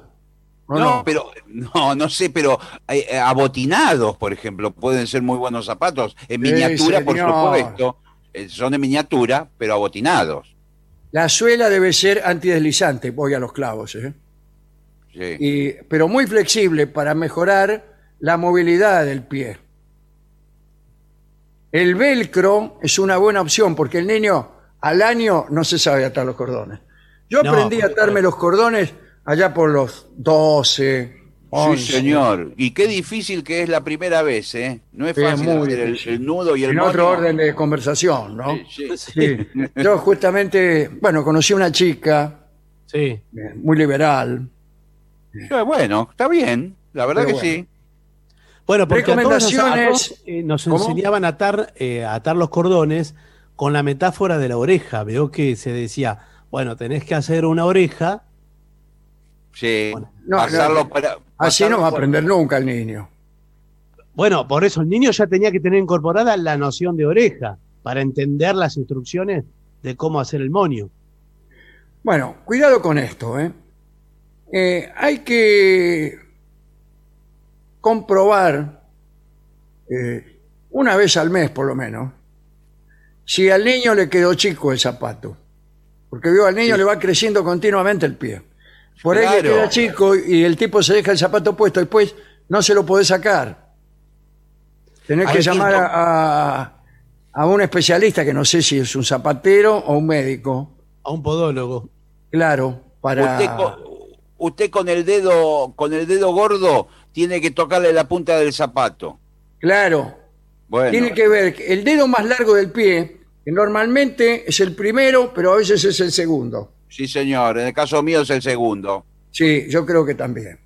Eh, quede por lo menos a un centímetro y medio de la puntera. Eso lo hace usted con el dedo. Un centímetro y medio en un pie Sí. de un bebé es muchísimo. Es mucho. y después tiene que ponerle el dedo al bebé, al bebé, al, al niño. Le Sí. pone el dedo atrás del zapato, en el talón. Sí. tiene que claro. entrar. Pero le quedan grandes esos zapatos, señor. Sí, bueno, le pero Tiene que eh, quedar un poco. Al niño hay que comprarle zapatos, al niño de 8 años, zapatos para 11. bueno, pero le bailas. Porque, eh, porque si no, nos gastamos un dineral. Si, te Sí, vamos a pero le dicen- si hay zapatos nuevos que los tenés que tirar. Porque le crece, le crece el pie a este desgraciado. a- a- hasta 5 centímetros por mes puede crecerle un pie. Sí, sí. Bueno, pero después le pasan el del hermano. eh, yo que soy hermano del Eh, bueno, pero eso muchas veces la, la gente tiene un segundo hijo, nada más que por no tirar los zapatos. Sí, bueno. Para poder usar todo, la ropa también. Los dedos de los niños son muy elásticos, así que si el zapato le va pequeño, sus dedos se comprimirán, pero pueden provocar problemas en el crecimiento natural del pie. Claro, se le empiezan a encorvar como empanadas con, el- Claro. con el zapato chico. Inspecciónele el pie. Inspeccione sorpresa. Pareja No, de no la noche. A ver, mostrame los pies. le dice. No, no es una requisa, señor. Usted va y mira los pies, más o menos. Para que no haya zonas enrojecidas. Bueno, Sí.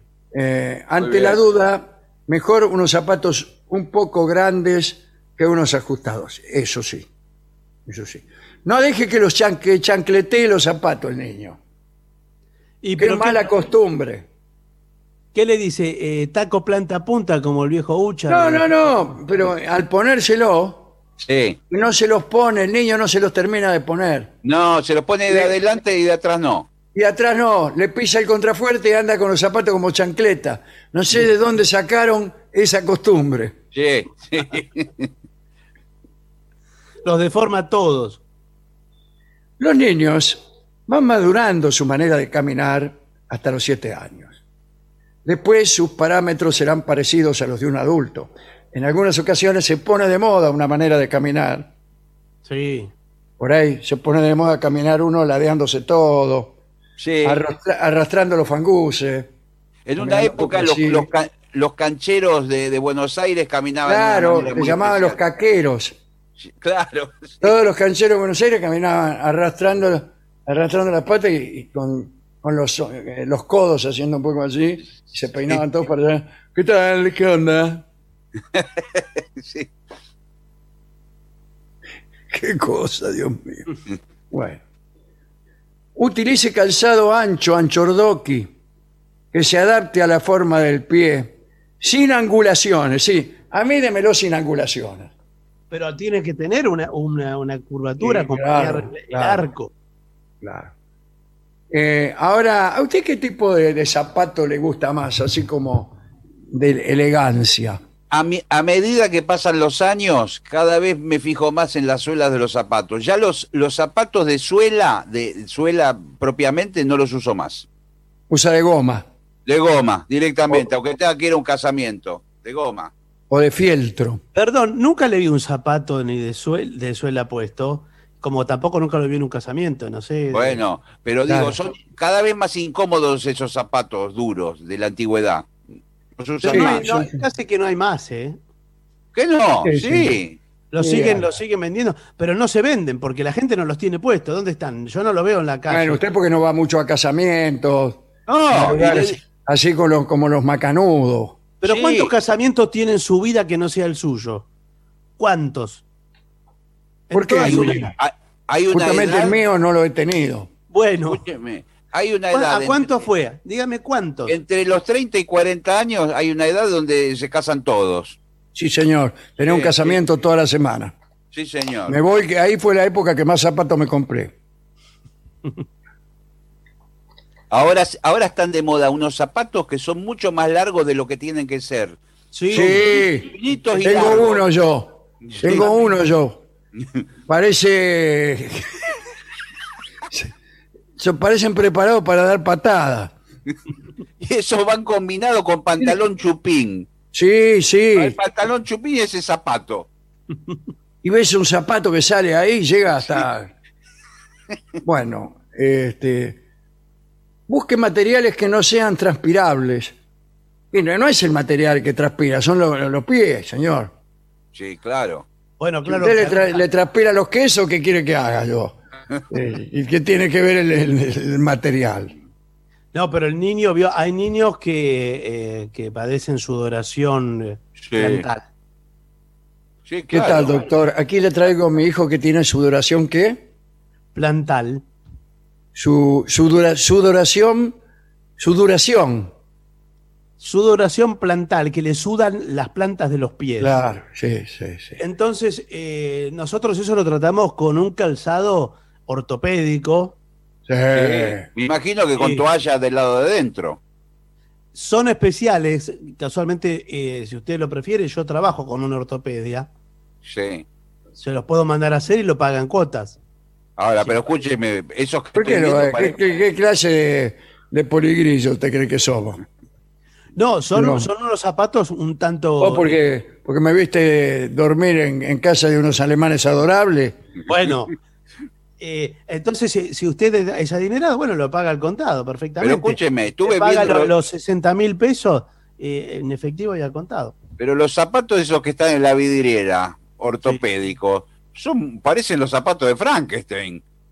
Bueno, Sí. porque vienen adaptados, porque Bueno, tiene un pero- filtro. Usted va a ver que tiene una suela gruesa, bien adaptado para, porque tienen eh, filtros, distintas capas de filtros, que Sí. la sudoración la transforma en una gelatina.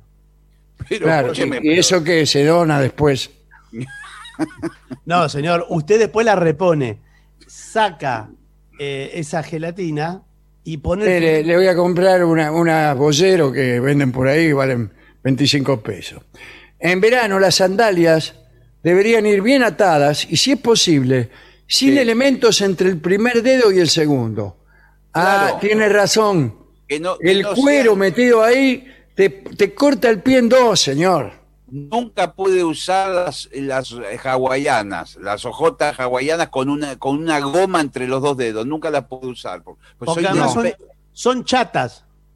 Sí, y yo soy de em- empeine alto y en, me tironea un montón donde van los dedos. Ahora, discúlpeme, usted lo que tiene es un pie porque tiene empeine alto, el dedo Bueno. segundo más largo que el primero, eh, Claro. Las cosas dobladas, que eh, le transpira, o sea, Bueno, retengo líquido además, tengo que tomar poca agua para que no me transpire el pie. Y pero se le va a resecar, ¿eh?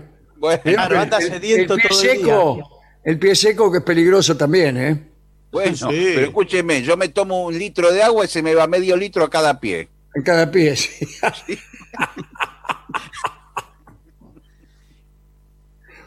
bueno, todo eso es así, lo que le digo, ¿no? Eh, usted se hace atender, hágase atender por un zapatero especialista cuando va a la zapatería. Especialista en niños, bueno, hay zapaterías infantiles Claro. claro. que tienen banquitos. Para los más chiquitos, calzado Carlitos, Y para los grandotes, calzado Carlote. bueno, porque tenemos eh, nosotros adaptado todo para los niños, con bancos de colores, con cosas divertidas, música eh, de niños. Sí, hasta el calzador tiene. Calza, calzado bandolero.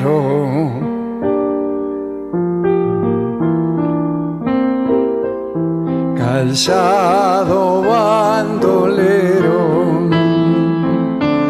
Así había una especie de semijingle que iban acompañando, el, el locutor decía cosa y por ahí aparecía calzado bandolero Para los niños. para los niños.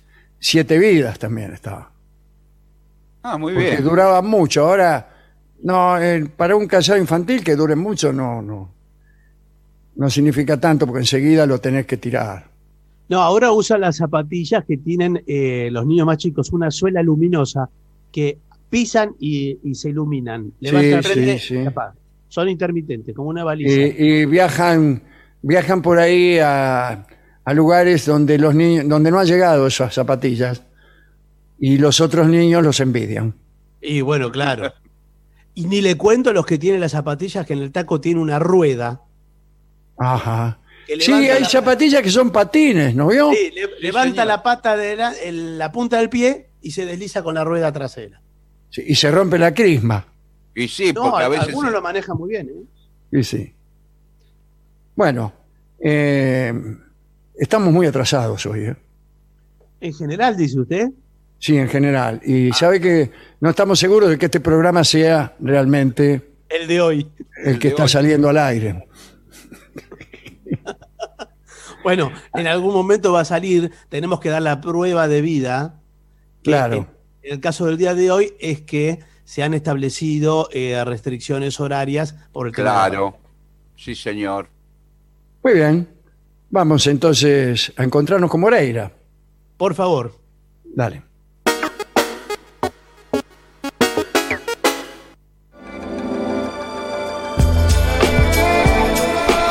AM750. Objetivos. Pero no imparciales.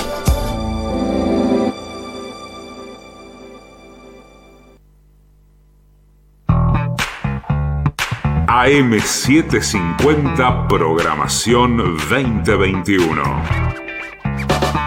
Domingo, 7 de la tarde. Fue el mayordomo. Expertos, análisis, todo el backstage de la información policial. Virginia Messi, Diego Marinelli y Alejandro Marinelli. 9 de la noche, todo con estilo. Miriam Bunin y Gabriel Oliveri. 12 de la noche, el holograma y la anchoa. Las grandes entrevistas de Red. Domingo, 7.50. Programación 2021. Estamos en la misma frecuencia. 7.50. Una señal.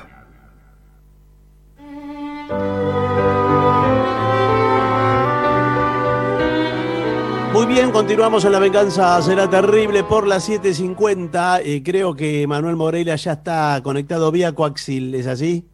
¿Está en condiciones de emitir, Manuel? Acá estoy emitiendo. Aquí Bueno. estoy. Ya nos dimos cuenta. ¿Cómo le va? ¿Cómo, Bien, muy cómo bien. anda, Manuel? ¿Salió Muy del bien. armario?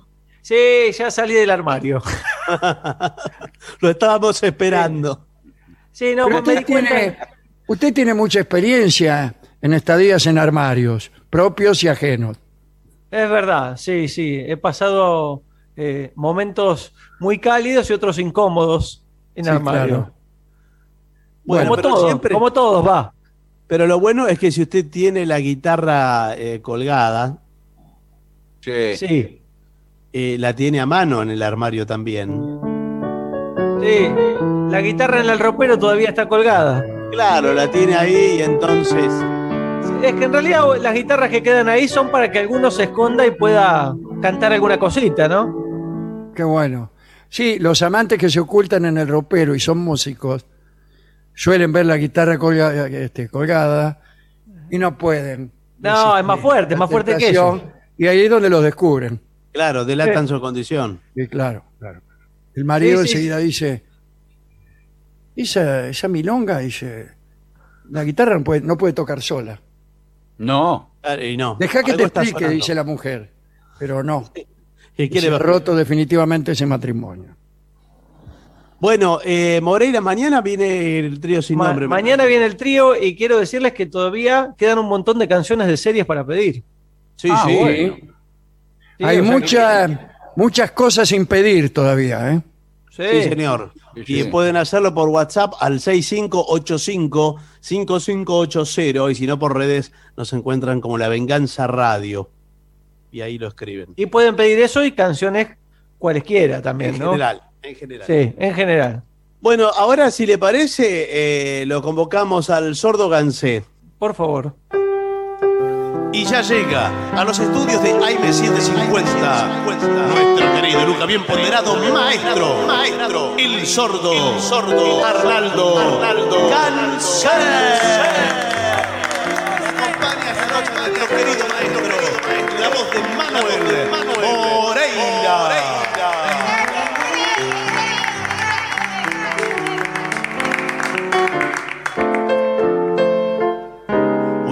Buenas noches maestro, bienvenido, bienvenido Moreira. ¿Cómo le va? Bueno, a ver, eh, le piden un momento en Momento. el Facebook. Sí, momento. Momento, no me diga Manuel. Momento, señor. Bien. So- sospecho que en el sentido musical. debe Ah, yo creí que quería. Bien. Eh, ¿Podemos arrancar por Dale, ahí? dale. ¿Sí?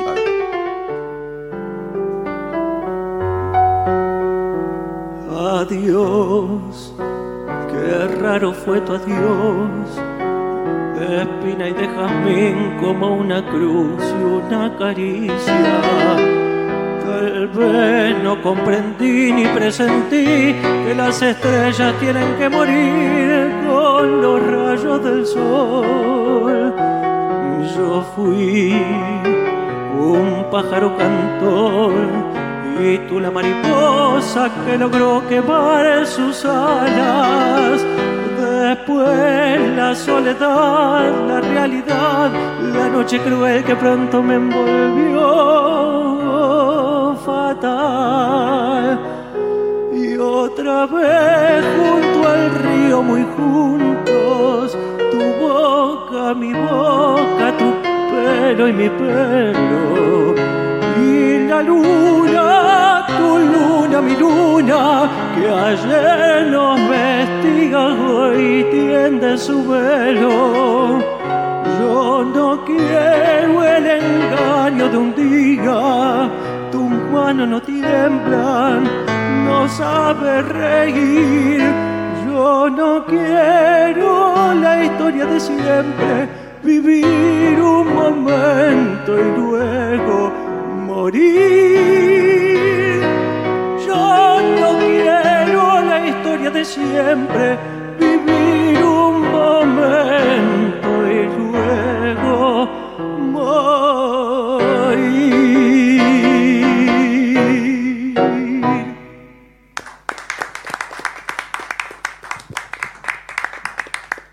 Bueno, pedidos que llegan al Facebook de La Venganza Será Terrible, que es arroba La Venganza Radio, también en el Twitter, estamos del mismo modo denominados, arroba La Venganza Radio, y en Instagram como La Venganza Será Terrible. Le piden lloró como una mujer para Aldo. Discúlpeme.